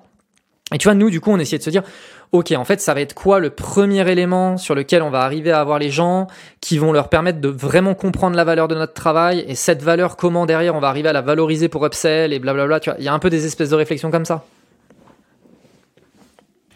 Que c'est un truc qui est pas du tout utilisé dans le dans le côté euh, SaaS. En général, on va te vendre, il y a un pricing assez simple, il y a pas de funnel et on te dit bah c'est ça le prix, euh, prends-le ou va-t'en quoi. T'as une période d'essai, mais il y a pas de ce travail est pas du tout fait, je trouve, sur sur les SaaS où on pourrait avoir, euh, tu sais, euh, finalement un pricing qui est plus complexe, mais euh, où tu dis bah t'as le produit simple à 5 euros et puis euh, si tu peux rajouter ça pour 2 euros et puis ça pour 2 euros et puis là si tu le prends maintenant tu l'as à 2 euros au lieu de 5 euros euh, par mois et ça pourrait être un truc qui marche je suis sûr mais c'est pas du tout utilisé dans le milieu euh, du SaaS Alors moi, il y a un truc. En, en fait, pff, le côté abonnement aussi, tu vois, c'est c'est un peu tricky, tu vois. Euh, m- Mais alors, je sais pas si c'est Canva, parce qu'il y a aussi, tu vois, toute la clé aussi, c'est de voir comment tu peux travailler là-dessus, mais sans dégrader l'image de ta marque. bah oui Et, euh, et tu vois, Canva, par exemple, je, je crois que c'était Canva, hein, je, je, faut, faut, faut vérifier. Mais en tout cas, il y, a une- il y a un SaaS un peu comme ça où on avait halluciné avec Germinal parce que on avait voulu. euh, en fait, on avait deux comptes Canva, on s'en était pas vraiment rendu compte et donc on avait voulu en killer un. Et en fait, en le killant, du coup, ils nous ont dit. euh, en gros, euh, pour vous retenir, tu vois, pour vous faire changer d'avis, Ouais. euh, on vous fait une offre, tu sais, le one-time offer, euh, l'offre à prendre ou à laisser. En gros, au lieu de payer 35 euros par mois, euh, payez euh, 25 euros par mois et euh, bénéficier de toutes les de toutes les features que vous aviez actuellement, etc., etc. C'est vraiment le truc pour vous garder. Et tu refuses l'offre et ils te disent, allez, là vraiment, on est prêt à aller jusqu'à euh, jusqu'à 20 euros par mois, tu vois. Et tu sais, t'as deux étapes comme ça où si t'as pas pris la première offre, ils t'en proposent une deuxième. Et vraiment, à ce moment-là, on s'était dit, ah ouais, putain, mais c'est quand même bien dégueu. Et l'image de marque, immédiatement, t'as beau kiffer le produit et tout machin, tu te dis, ah ouais, quand même, ils ont les dents longues, tu euh, c'est drôle. oui. D'un côté entrepreneur, tu trouves ça, euh, moi je trouve ça bien, malin, mais c'est vrai que d'un point de vue client, tu dis ah ouais les mecs ils ont la dalle quoi. Ouais, puis tu sais, c'est toujours ce truc de, ah ouais, d'accord, en fait, j'aurais pu profiter de Canva à 20 balles par mois depuis le début. Euh, si seulement j'avais su, j'aurais downgrade plus tôt, tu sais. Ouais. Ah oui, c'est mais ouais c'est un, un truc difficile effectivement. Donc, tu, tu vois, c'est toujours. euh, et c'est pour ça que c'est hyper intéressant de toujours prendre les feedback users, en fait. Ouais, ouais ça c'est ça revient en boucle dans le podcast. hein. Tous les gens qui arrivent à faire des produits qui fonctionnent, c'est qu'ils sont euh, ils, ils sont en contact avec les utilisateurs. Si tu les contactes pas, t'es es dans tes idées et tes idées elles valent que dalle. elles sont Bah mieux ouais. que pour toi. Et ouais, tu vois, c'est ça le truc. Donc, euh, donc voilà, tu sais, c'est toujours tu- euh, tu pareil, les ça- entrepreneurs. Ouais, excuse-moi, je, disais, tu sais, c'est comme les entrepreneurs où moi, souvent, je leur dis, euh, ton produit déjà, sais, parce que, ouais, mais non, mais c'est pas encore le bon moment pour le lancer, il y a encore ça qui va pas, il y a encore ça qui va pas, tu sais. Tu, vois un peu ce truc de, ouais, non, avant de le Ouais. lancer, je, je veux qu'il soit parfait, tu sais. Et moi, c'est systématiquement, je leur dis, mais déjà, un, toi, tu trouveras jamais ton produit parfait. Mais en plus de ça, tes clients, vu qu'ils pensent pas comme toi, mets-toi bien en tête que jamais de la vie, personne ne trouvera ton produit parfait, en fait. Jamais, jamais, jamais. Oui. Donc, chercher à le rendre parfait pour toi, d'accord, mais à la fin, tu vas le vendre à des clients. Oublie pas ça, tu sais. Ouais, ça. Je trouve que c'est souvent les, les first time entrepreneurs qui font cette connerie. Oui. Parce que ils, sont beaucoup dans leur. euh, En fait, au début, tu veux être entrepreneur par ego. Tu sais, tu veux faire un truc qui marche à toi. Et du coup, forcément, en fait, t'es drivé par des, par les mauvaises intentions. Et du coup, tu fais, tu vas créer un produit pour toi, qui te plaît, parce que tous les produits des autres, c'est de la merde. Euh, Enfin. Et je pense que la première fois, en fait, tu vas te prendre deux, trois murs dans la face. C'est normal. on en a tous besoin. Et au bout d'un moment, tu, vas te rendre compte que ben, les bons produits, c'est des produits qui solvent des, problèmes utilisateurs. T'as pas besoin qu'ils soient complexes, t'as pas besoin qu'ils soient ultra beaux, t'as juste besoin qu'ils fassent le taf. Et des fois, c'est débile. Euh, hier, je parlais avec un mec qui, euh, qui justement essaie de faire un produit pour les pod- podcasters. Et du coup, euh, il part de son idée à la base qui est... euh, il vend, euh, c'est lui qui faisait les résumés du podcast Indie Maker. Et du coup, il veut faire, il veut productiser euh, les résumés Indie Maker. Et en parlant avec moi, en fait, euh, je vois, tu moi, je suis habitué à faire des interviews utilisateurs. Et en fait, je vois que quand il soulève mes pains, les problèmes que lui cherche à résoudre, c'est pas des problèmes qui m'intéressent. Euh, foncièrement, euh, j'avais quelqu'un pour les résumer, mais une marketplace où je vais pouvoir trouver des gens qui font des résumés, j'en ai rien à foutre. Moi, mon problème, c'est je veux un résumé, je veux qu'il soit bien fait, je veux qu'il soit fait dans les temps, et euh, j'aimerais payer un abonnement pour ça. Tu vas pas avoir une freelance, je sais pas s'il le fait, il va le faire, il a du taf, il a pas de taf, tu vois. C'est ce qui m'est arrivé avec plein de freelance où c'est compliqué parce que bah, toi tu demandes un truc régulier, mais en fait les freelances ils sont pas, ils, ils font, ils prennent des missions, ils les commencent quand ils les commencent quoi. Donc euh, du coup toi t'es au milieu avec des trucs réguliers, ça marche pas. Et coup, euh, moi, mon besoin finalement, c'est d'avoir un truc avec un abonnement et euh, ça envoie les épisodes et je reçois des résumés, fin quoi. Et je m'en fous de qui est derrière.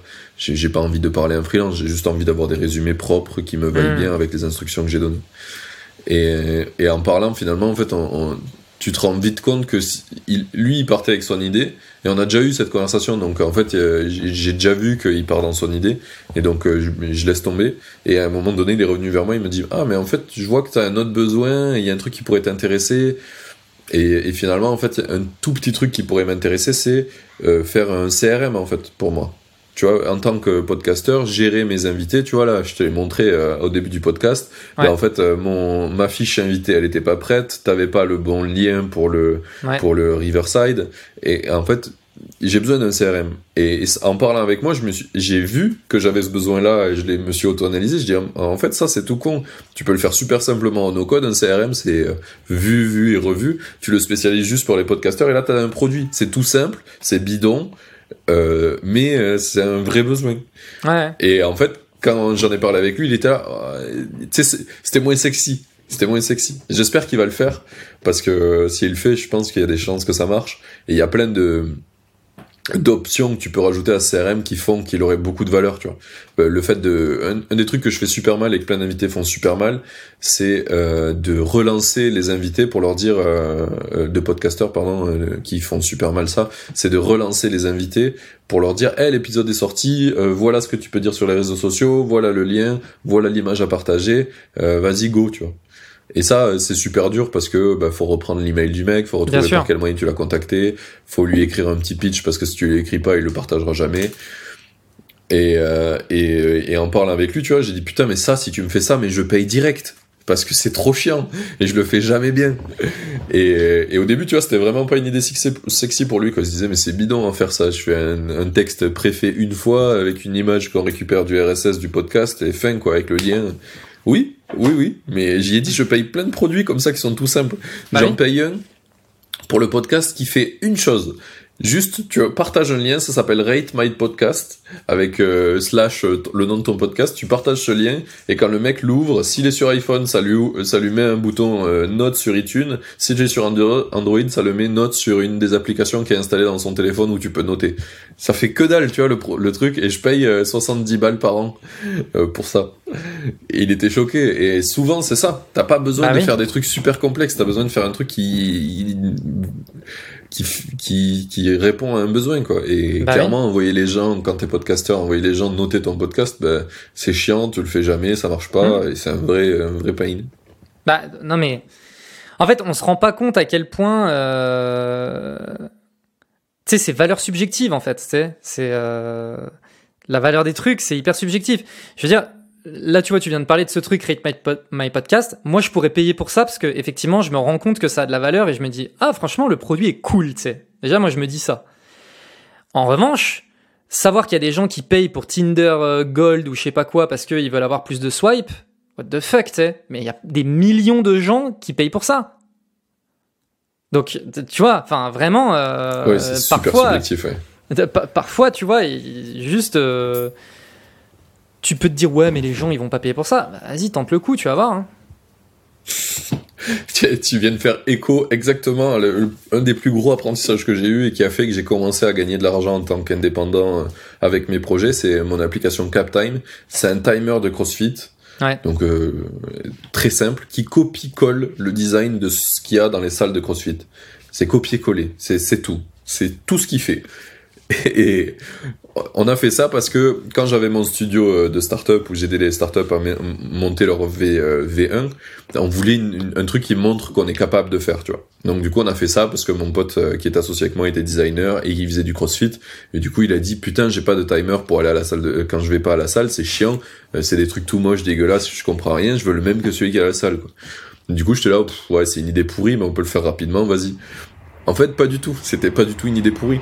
Il s'avère que l'application, au bout d'un an de lancement, on était à 80 000 téléchargements, tu vois.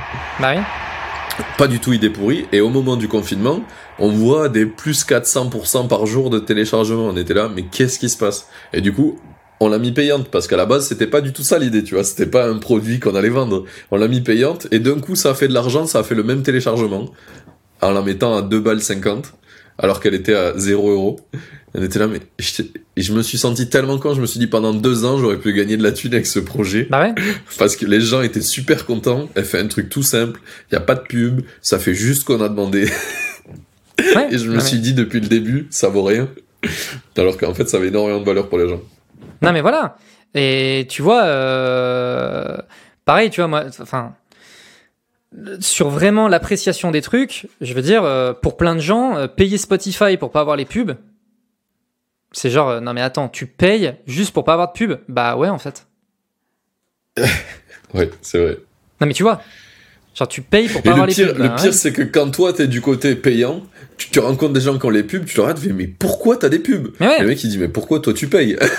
Exactement. et tu vois, c'est que des trucs comme ça. Et il euh, et, et, y a vraiment ce truc de... Tu vois, quand t'as une idée et que t'es pas sûr que ça va fonctionner, et tu vois, ça c'est vraiment l'état d'esprit un peu gross, c'est euh, fake it. Euh, tu vois, là, j'avais. Euh, je, fais du, du, coup du coaching slash consulting actuellement pour, pour des startups. La semaine dernière, il y avait une startup où, en gros, moi, je leur recommandais de lancer une newsletter parce que je pense qu'il y a une vraie, euh, il y a une vraie opportunité de marché pour eux sur une newsletter, etc., qui peut vraiment leur donner de la crédibilité parce qu'ils sont dans un business où il faut mettre les gens en confiance. Et du coup, je leur disais, bah, en fait, le meilleur moyen de mettre en confiance les gens, c'est le contenu. Et donc, euh, si vous leur mettez une newsletter avec une proposition de valeur un peu canon, ils vont tout de suite voir effectivement que vous savez de quoi vous parlez, etc. Et, euh, et tu vois, euh, la CEO, elle me dit Ouais, mais bon, franchement, passer du temps à écrire une newsletter et se rendre compte qu'en fait, personne la lit, voilà. Je dis Non, mais attends, tu fais une, tu fais une landing page avec ta proposition de valeur de newsletter, un input d'email, tu fais, tu balances 100 balles de pub et tu vois combien de personnes se sont inscrites en fait.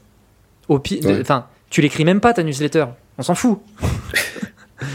et quand tu auras déjà écris la même bah, pas. En fait, voilà, écris la même pas ta newsletter en fait. Vois combien de personnes s'inscrivent à la newsletter. Si tu vois que personne ne s'inscrit, de toute façon personne s'est inscrit. Donc euh, de toute façon tu vas manquer à personne. Et si effectivement beaucoup de gens se sont inscrits, bon bah là euh, tu leur dis hey salut. Euh, au fait, on va envoyer notre première newsletter la semaine prochaine. Stay tuned, tu vois. Et voilà, next. C'est ça. Mais fake it, tu vois. Euh, enfin, vraiment, faire une landing page avec un input d'email. Euh... Franchement, moi qui suis pas designer, je fais ça sur Webflow, je pense, en une heure. Même pas. enfin. Clairement. Clairement. Bon. On a, on a pas, mal, euh, pas mal divagué sur plein de sujets, c'était plutôt cool. Je pense qu'on va pouvoir aller sur la, la conclusion de ce podcast. Il euh, y a des trucs que j'aimerais parler avant. C'est un peu, euh, c'est quoi tes, tes, tes, projets un petit peu futurs là? Parce que là, on a parlé de Germinal, on a parlé que tu avais arrêté, mais on n'a pas parlé de ton futur. J'aimerais bien qu'on aborde un petit peu ce sujet. Euh, yes. Et eh ben écoute, moi en fait, je suis parti de Germinal parce que j'ai ce truc un peu entrepreneur en moi. Et en fait, il s'avère que, tu vois, moi j'ai rejoint Germinal au tout tout tout début de l'aventure. Et donc j'étais un peu entrepreneur avec les entrepreneurs. J'étais un peu. en fait, tu vois, le truc, c'est que j'étais un peu cofondateur. Ça n'a jamais été le cas, euh, tu vois, mais je veux dire, moi, je le ressentais comme ça. Dans l'esprit. Dans l'esprit, j'étais, euh, je participais aux décisions stratégiques. Il y avait les repas entre cofondateurs, j'étais là, tu sais. Euh, j'étais vraiment impliqué dans toutes les conversations. Je me suis, je me suis buté pour la boîte et je vivais le truc comme ma boîte, tu vois. Et euh, le, truc, c'est que ben il y a un moment donné où la boîte elle grossit et où en fait ben t'es plus cette personne-là. Tu, prends ton vrai rôle. Tu, prends ton vrai rôle, c'est-à-dire que t'es plus dans les conversations entre cofondateurs. Tu n'es plus impliqué dans les décisions stratégiques, etc. Alors j'étais CMO, donc les décisions strat, euh, j'en prenais encore part, bien évidemment, mais mais tu vois, il y, a ce moment où en fait je suis plus entrepreneur. Je suis directeur marketing euh, d'une boîte. Next. Euh, et, c'était frustrant pour moi. Euh, c'était hyper frustrant parce que il y avait des moments où j'étais pas d'accord avec les décisions, tu vois, et je leur disais mais les gars, putain, pourquoi vous m'avez pas impliqué dans le truc en fait Bah parce que t'as pas à être impliqué dans le truc en fait, c'est tout. et euh, et j'exagère, mais tu, tu vois un peu l'esprit quoi. Et puis il y a un moment donné où je me suis dit non mais en fait mec, cette frustration, il y a un seul moyen de, de l'enlever, c'est pars et fais ton truc en fait, tu sais. Et oui, ça fait mal parce que, encore une fois, j'ai vécu Germinal comme si c'était ma boîte, tu vois. Mais il y a un moment donné, il faut faire le deuil de ça parce que bah, c'est pas vrai. C'est pas ta boîte. Donc, à un moment donné, bah, si tu veux vraiment euh, plus avoir ce type de frustration, euh, pas en fait, tu vois. Fais ta boîte. Euh, voilà, fais ta boîte. Et, et donc, tu vois, c'était assez marrant comme conversation du coup avec, avec les cofondateurs quand on a parlé de tout ça, tu vois, parce que bah, en fait, euh, du coup, tu vois, il y avait un peu une, une, discussion sur ah ok, mais du coup, est-ce qu'il n'y a pas une négo qui peut se faire sur le fait d'avoir plus de parts dans la boîte, etc., etc. Parce que du coup, j'ai des BSPCE. Ouais. Et euh, et puis euh, et puis donc, on a commencé à entamer un peu un, sujet de négo autour de ça. Et puis en fait, tu vois, fondamentalement, ils m'ont dit ouais, mais en fait, on a l'impression que quoi qu'il arrive, enfin, le truc c'est que tu seras jamais cofondateur de la boîte tu vois, le problème, il est pas là. Il est pas sur le fait d'avoir plus de parts dans la boîte, parce que, ok, tu auras plus de parts dans la boîte, mais tu seras toujours pas cofondateur. Donc, dans deux ans, euh, en fait, c'est mettre un pansement sur une plaie qui est bien plus profonde, tu vois. Dans deux ans, effectivement, on aura peut-être une conversation où tu diras de nouveau, mais putain, pourquoi je t'ai pas impliqué dans cette conversation? Bah, parce que t'es toujours pas cofondateur, en fait.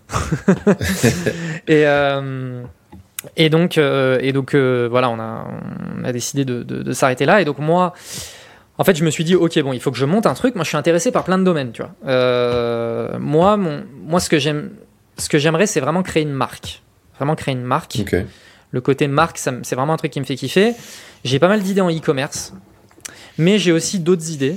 Et tu vois, je suis un peu ouvert à des idées aussi. Euh, on m'a, il y a, il y a- il y a une personne la semaine dernière qui m'a contacté en me disant ah ouais, j'ai une idée de business, je cherche un cofondateur, etc. Et puis du coup, je lui dis euh, bah vas-y, viens, on, on tchatche, tu vois. Et franchement, l'idée, l'idée me plaît beaucoup. Je lui dis franchement, euh, c'est hyper sexy comme idée, je trouve. Euh, je me vois totalement m'impliquer dans un projet comme ça et tout. Viens, on essaye de voir comment on peut bosser ensemble, tu vois. Du coup, là, je suis un peu en train de tester des trucs. donc là, ce sera un SaaS. On, est, on, va tester ça. Donc, tu vois, j'ai un, j'ai un peu des idées. Et puis en parallèle, parce que je kiffe le market, parce que je kiffe le milieu startup, parce que je kiffe euh, la presta, tu vois, globalement, euh, et ben je fais, euh, je fais du free. Et donc, ouais, là, je, je- je fais du free en parallèle. Du coup, j'essaie de développer mon business. Mais tu vois, je suis pas attaché Ouais. à une idée. Et je pense que c'est le mieux parce que du coup, je vais être vraiment dans, un, dans le bon état d'esprit dans la création, à savoir tester les trucs rapidement, avoir de la data rapidement, tu vois. Ok. Trop bien. Donc du coup, pour le moment, on sait pas trop, mais, euh, mais ça va sortir soon. Je euh, teste des trucs. Des choses. Je, Tu je testes, teste ouais. des choses. Je, je suis en mode On est- on est à test, la- euh, voilà. On est à la même étape là, je pense, à peu près. Parce que moi, j'ai quitté, euh, j'étais dans une boîte qui s'appelle Cash Story. D'ailleurs, on était, euh, on était euh, chez vous, euh, on avait la l'antichambre. Ouais. Donc tu dois connaître peut-être Jérémy. Et, euh, et du coup, j'étais co- j'étais cofondateur dans la boîte et en fait, je suis parti pour faire euh, moi mes projets de mon côté. ben, pour ce, ce que je t'ai dit, j'avais plus envie de faire de politique, j'avais envie de faire des, des trucs tout seul. Euh, et du coup, je suis à l'étape de, ben, j'ai cette application CapTime qui fait un peu d'argent. Euh, et j'essaie d'en faire d'autres. En fait, euh, ce que je me dis là en ce moment, c'est que j'aimerais faire un peu, tu vois, ce que fait Rocket Internet, où euh, il copie des business qui marchent bien euh, en mode euh, SaaS. Mais moi, ça serait plutôt pour faire des apps, des petits, des petites apps qui marchent bien dans d'autres pays et les reproduire en France Mm. ou dans d'autres, d'autres, d'autres, marchés aussi. J'aimerais bien tester ça. Mais très orienté app, comme fait euh, euh, le, studio de jeu, peut-être que tu connais Ketchup. Ouais, je vois. C'est euh, plein de mini-jeux très très ouais, je simples. vois. Ouais, ils Et, ont plein de. Ce qui est marrant avec Ketchup, c'est que leur pub, c'est des trucs hyper satisfaisants à regarder, tu sais. Vu que c'est satisfaisant Ouais. à regarder, t'as trop envie de jouer, tu sais. Bah, c'est pareil, ils font que des jeux très très satisfaisants quoi. C'est Ouais. des jeux euh, très simples, c'est cool à jouer, c'est très addictif. Enfin, ils ont un process très très huilé. Donc du coup, j'aimerais partir un peu dans dans la la vision un peu euh, ketchup, donc avec des trucs très très simples, mais euh, avec le, le côté euh, Rocket Internet, on copie des trucs qui existent déjà et, euh, et ailleurs. Parce que j'aimerais bien faire des mini exits à chaque fois. Tu vois, je sais pas si tu connais euh, Micro Acquire. Ouais. C'est une Ouais, ben voilà, j'aimerais bien bien. en fait faire euh, faire euh, plein de, de sujets d'app comme ça, les lancer, les faire marcher et les revendre potentiellement aux aux autres apps que j'ai copiées finalement, comme Rocket Internet, tu vois. Ouais.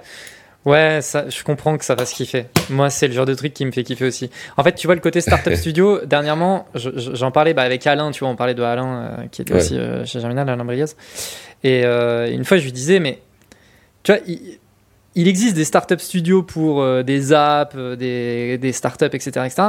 Je me dis, lancer un e-commerce studio, tu vois. Genre, tu, tu prends des marques e-commerce qui fonctionnent bien dans tel et tel pays et tu, et en fait, tu, tu lances euh, une marque équivalente en France, tu vois, ça n'existe pas en fait, tu vois, les, e-commerce studios. Alors qu'en vrai, tu vois, lancer un e-commerce, tu pourrais avoir des process euh, hyper rodés, machin, sur du branding, sur blablabla, bla, bla, bla, et tu pourrais en faire des trucs qui fonctionnent bien, tu vois. Et tu as des équipes à chaque fois qui travaillent pour la marque en question. euh, et, et moi, ça me parle beaucoup, ouais. Ce côté un peu startup studio, c'est un truc qui me parle bien. Mais parce que. Putain, faudrait que je retrouve. J'ai un contact euh, que j'ai rencontré à Madère qui fait euh, un peu euh, ça. En gros, il prend euh, tous les business. C'est pas euh, il recopie un business, c'est plutôt euh, il prend un business qui fait moins de 1 million sur Amazon FBA et euh, il les rachète et il les il les fait il en faut faire x10 et c'est une équipe de c'est des fous furieux et ils sont c'est trop intéressant de parler avec eux mais j'ai plus son nom euh, il faudrait que je le retrouve Hmm. mais c'était trop intéressant Mais en, en- en tout cas, tu vois, enfin, le, le, le truc, c'est du coup, le fait que tu aies ce kiff-là, ça me fait me dire qu'on a un peu le même genre de kiff. C'est, tu vois, moi, j'ai quand même ce kiff de de l'opérationnel du lancement et de la création, c'est vraiment la création. Et en fait, quand tu travailles sur un sur un startup studio, e-commerce studio, etc., etc., en fait, tu passes beaucoup de temps sur cette étape-là de création, genre euh, le 0 à 1. Moi, le 0 à 1, c'est un kiff, tu vois. Ah mais moi aussi, c'est toujours ce que je me suis dit en fait, c'est que je suis super bon là-dedans et je me plais là-dedans. Mais en fait, dès que la boîte grossit, et c'est là où je suis parti à chaque fois, tu vois, Cash Story, je pars au moment où on commence à vraiment structurer, etc. La boîte d'avant, je suis parti aussi où on commence à, structurer, que c'est moins fun en fait. Je trouve ça moins amusant. Bah, ouais.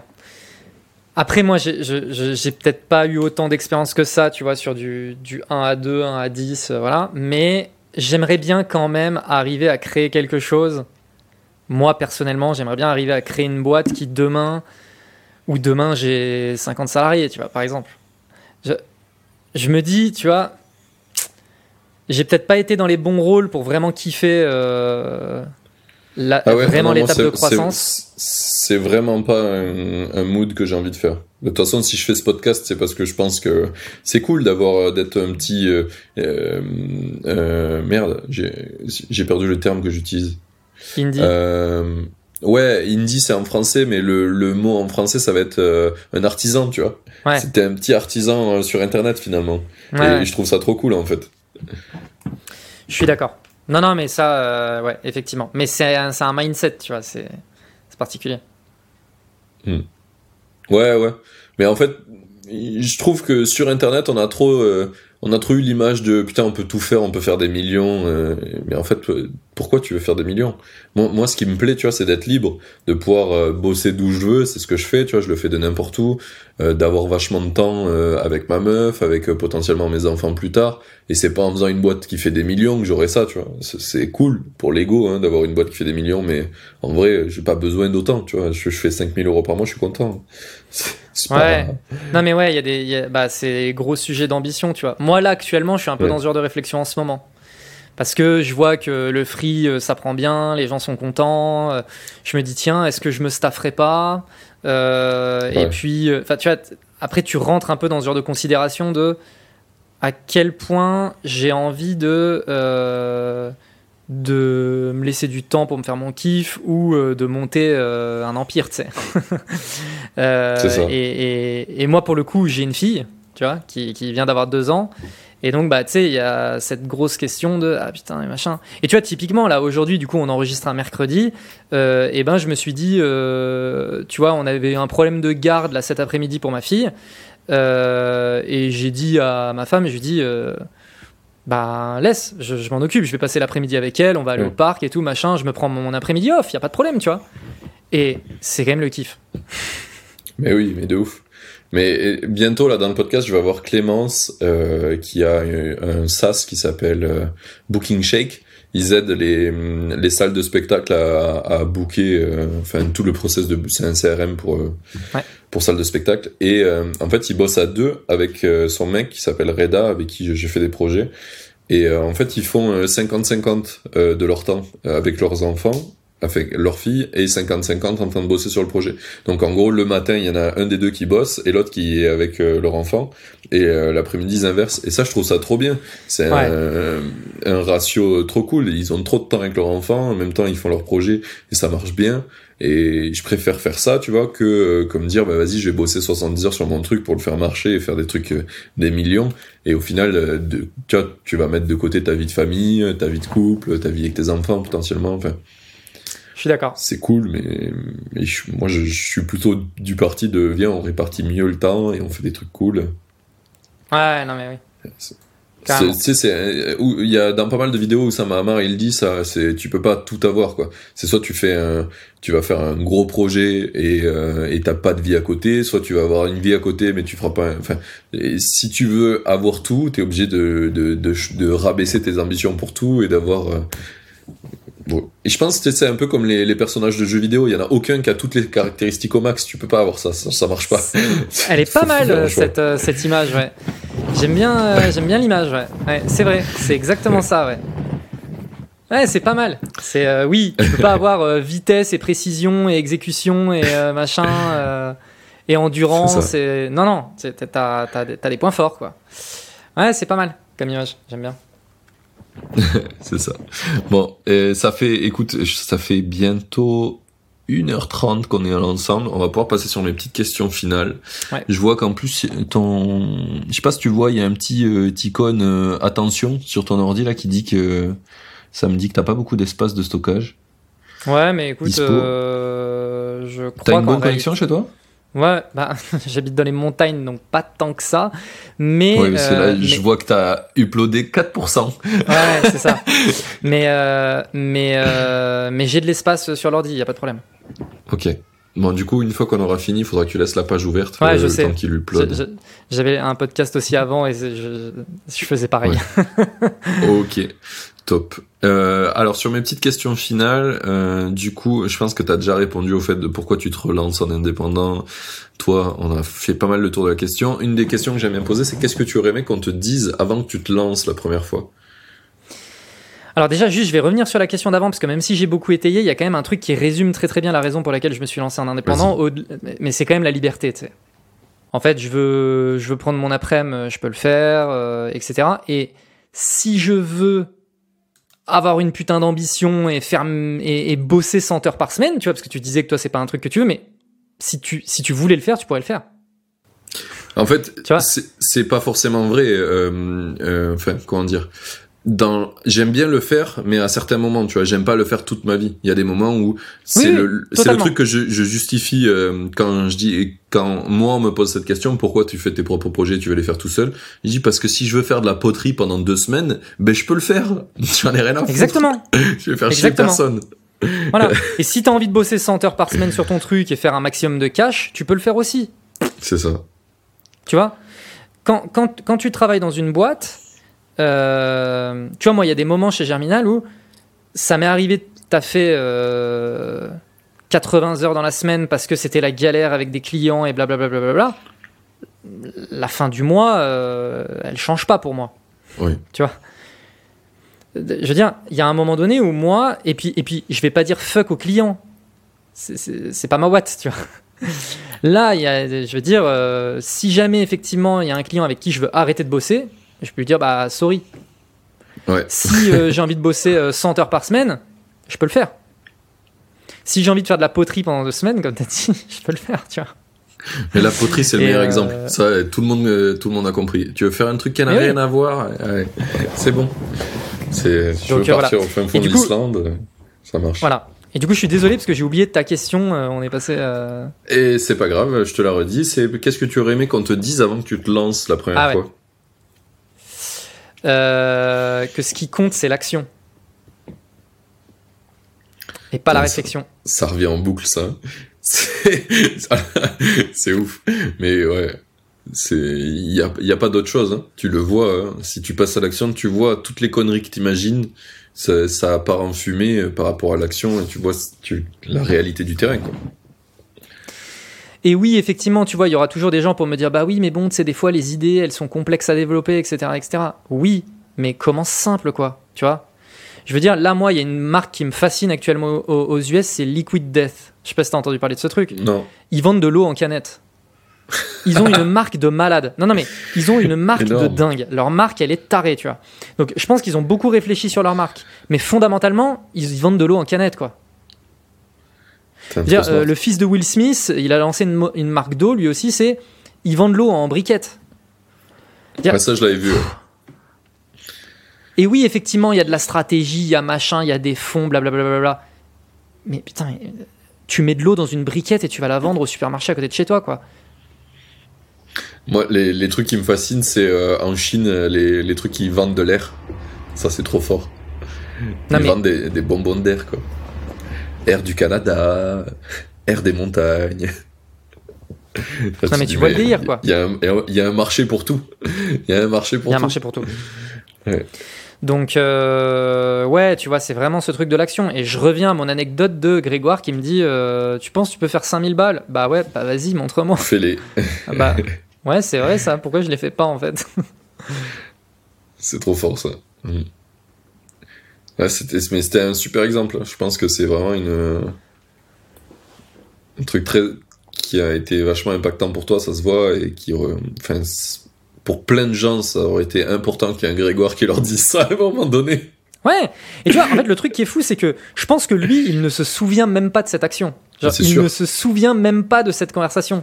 Mais moi, 3-4 ans après, je t'en parle encore.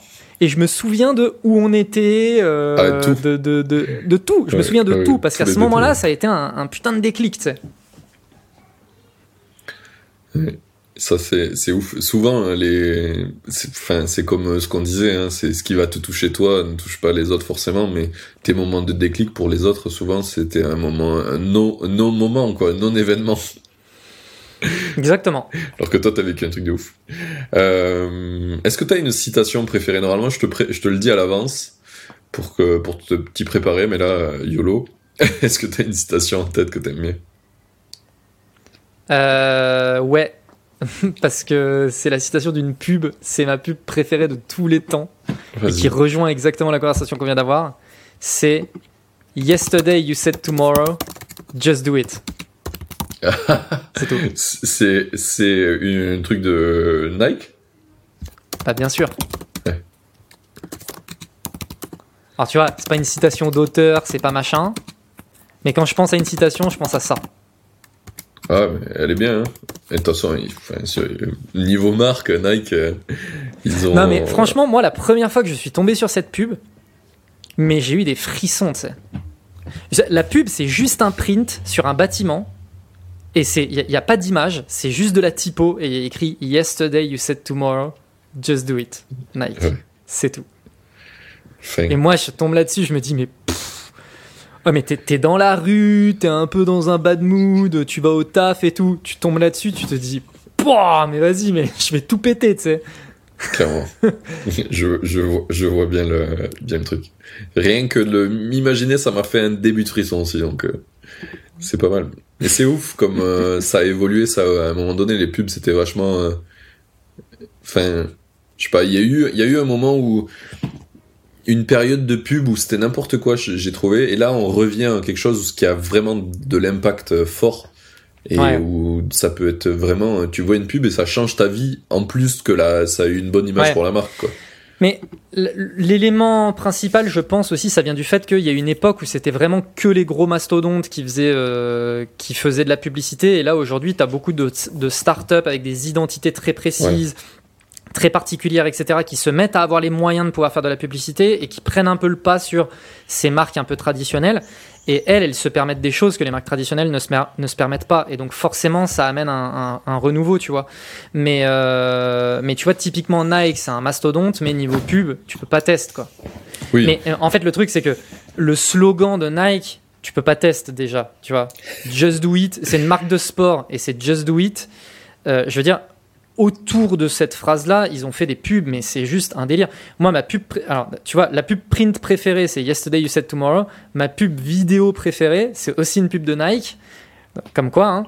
c'est euh, Coupe du Monde 2018 de foot, c'est ça? 2018 Ouais, ça doit être ça. Euh, que, ouais, que la France a, gagné. Je crois que c'était 2018 ou 2000. Bah, moi non plus, c'est pour ça que je me souviens pas, mais bon, tant pis. Euh, la, dernière Coupe du Monde de foot, où la France a, l'équipe de France a gagné.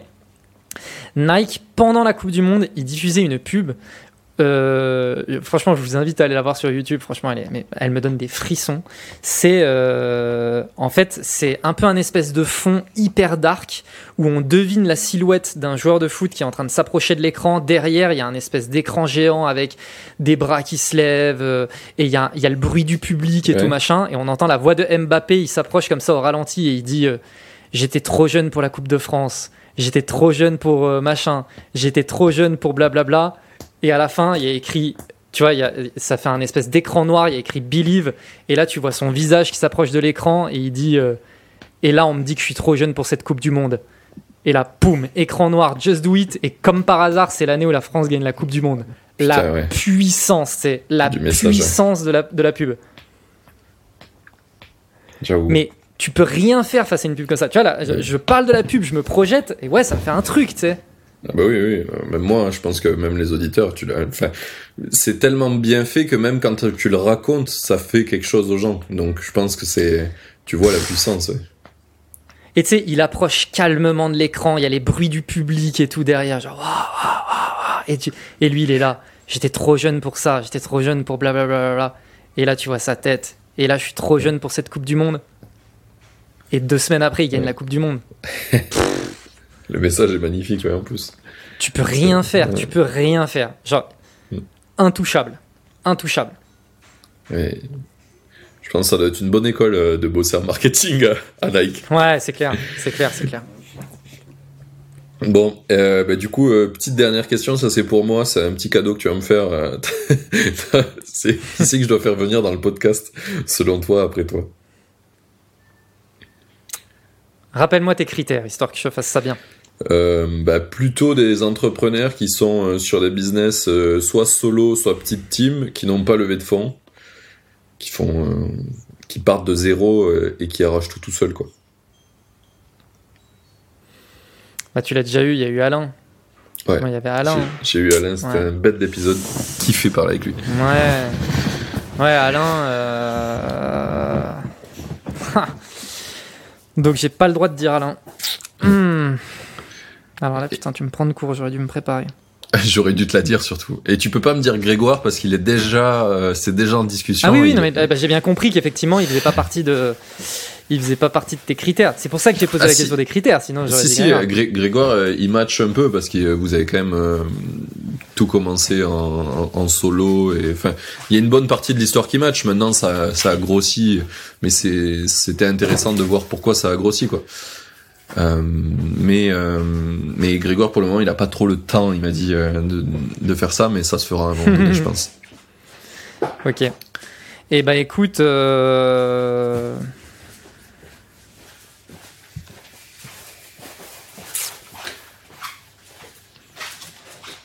J'ai rien qui me vient là. Allez, donne-moi un infopreneur, sinon. Un infopreneur Bah non, mais oui, bah si tu pouvais avoir Stan, euh, c'est cool. hein. Euh, Mais je l'ai, je l'ai déjà Ah. eu euh, en contact. euh, il, il, il m'a euh, renvoyé en mode attends un peu. euh, c'était que t'es plus de, t'es plus de, de gros invités, des choses comme ça, je pense. Mais je vais le recontacter.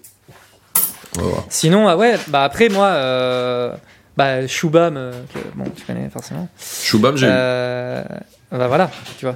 Euh, c'est pour ça que lui, je pense à lui, mais que tu as déjà eu aussi.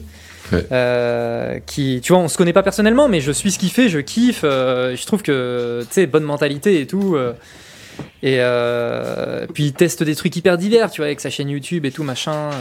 Non, Et ouais, après, après, tu vois, sinon, dans, dans un. Alors, c'est. C'est encore petite boîte. Ah non, je sais en fait. Attends, bah du coup, j'en ai deux à te donner. Ah ben voilà.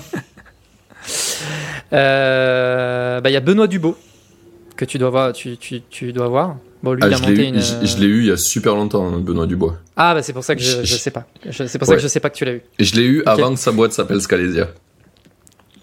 Ah ouais, ok. bon, bah voilà, bah, il y avait lui. Et après, sinon, euh, Hugues Trijas. Hugues Trijas. Ah. Ah, lui, j'ai pas. Ouais. Ouais. Donc lui, en fait, euh, donc Hugues, euh, on s'est parlé pour la première fois il y a même pas un mois. En fait, tu vois, là, j'ai monté un collectif du coup euh, pour faire de la presta pour des boîtes avec Stan, le head of growth de Payfit, et, et Enguerrand, euh, l'ancien head of growth de, de, de Hornicar. On a monté un collectif ensemble et du coup, on, on prend des missions et tout pour aider les, les, les startups dans leur croissance. Et, euh, et du coup, on faisait un peu du recrutement, tu vois, de, de personnes euh, qui souhaitaient intégrer le collectif.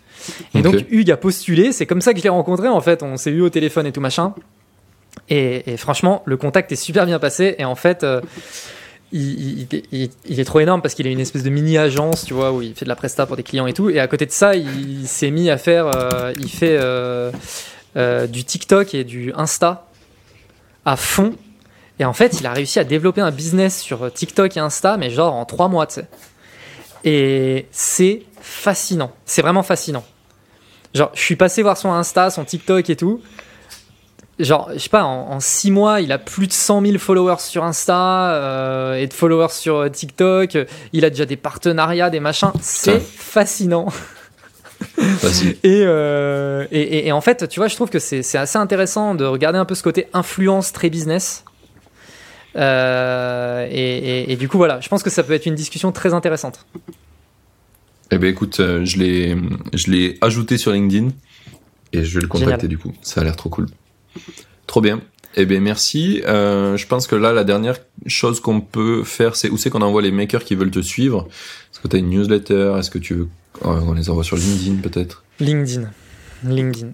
Je réfléchis à créer du contenu un peu YouTube, blablabla, mais pour le moment, c'est LinkedIn. Ok, trop bien. Eh bien, on va faire ça. Ça sera dans la description du podcast. Si vous avez kiffé le podcast, vous pouvez aussi envoyer du love à Jordan. C'est ça, je l'ai bien dit. Yes. euh, vous pouvez lui envoyer des petits messages sur LinkedIn pour lui dire merci. Euh, vous pouvez partager l'épisode aussi et le liker donc du coup sur le lien qu'il y aura qui s'appelle Rate My Podcast euh, dont on a parlé dans cet épisode. Merci beaucoup pour ton temps, c'était vraiment trop trop cool. Merci pour l'invitation, c'était vraiment cool.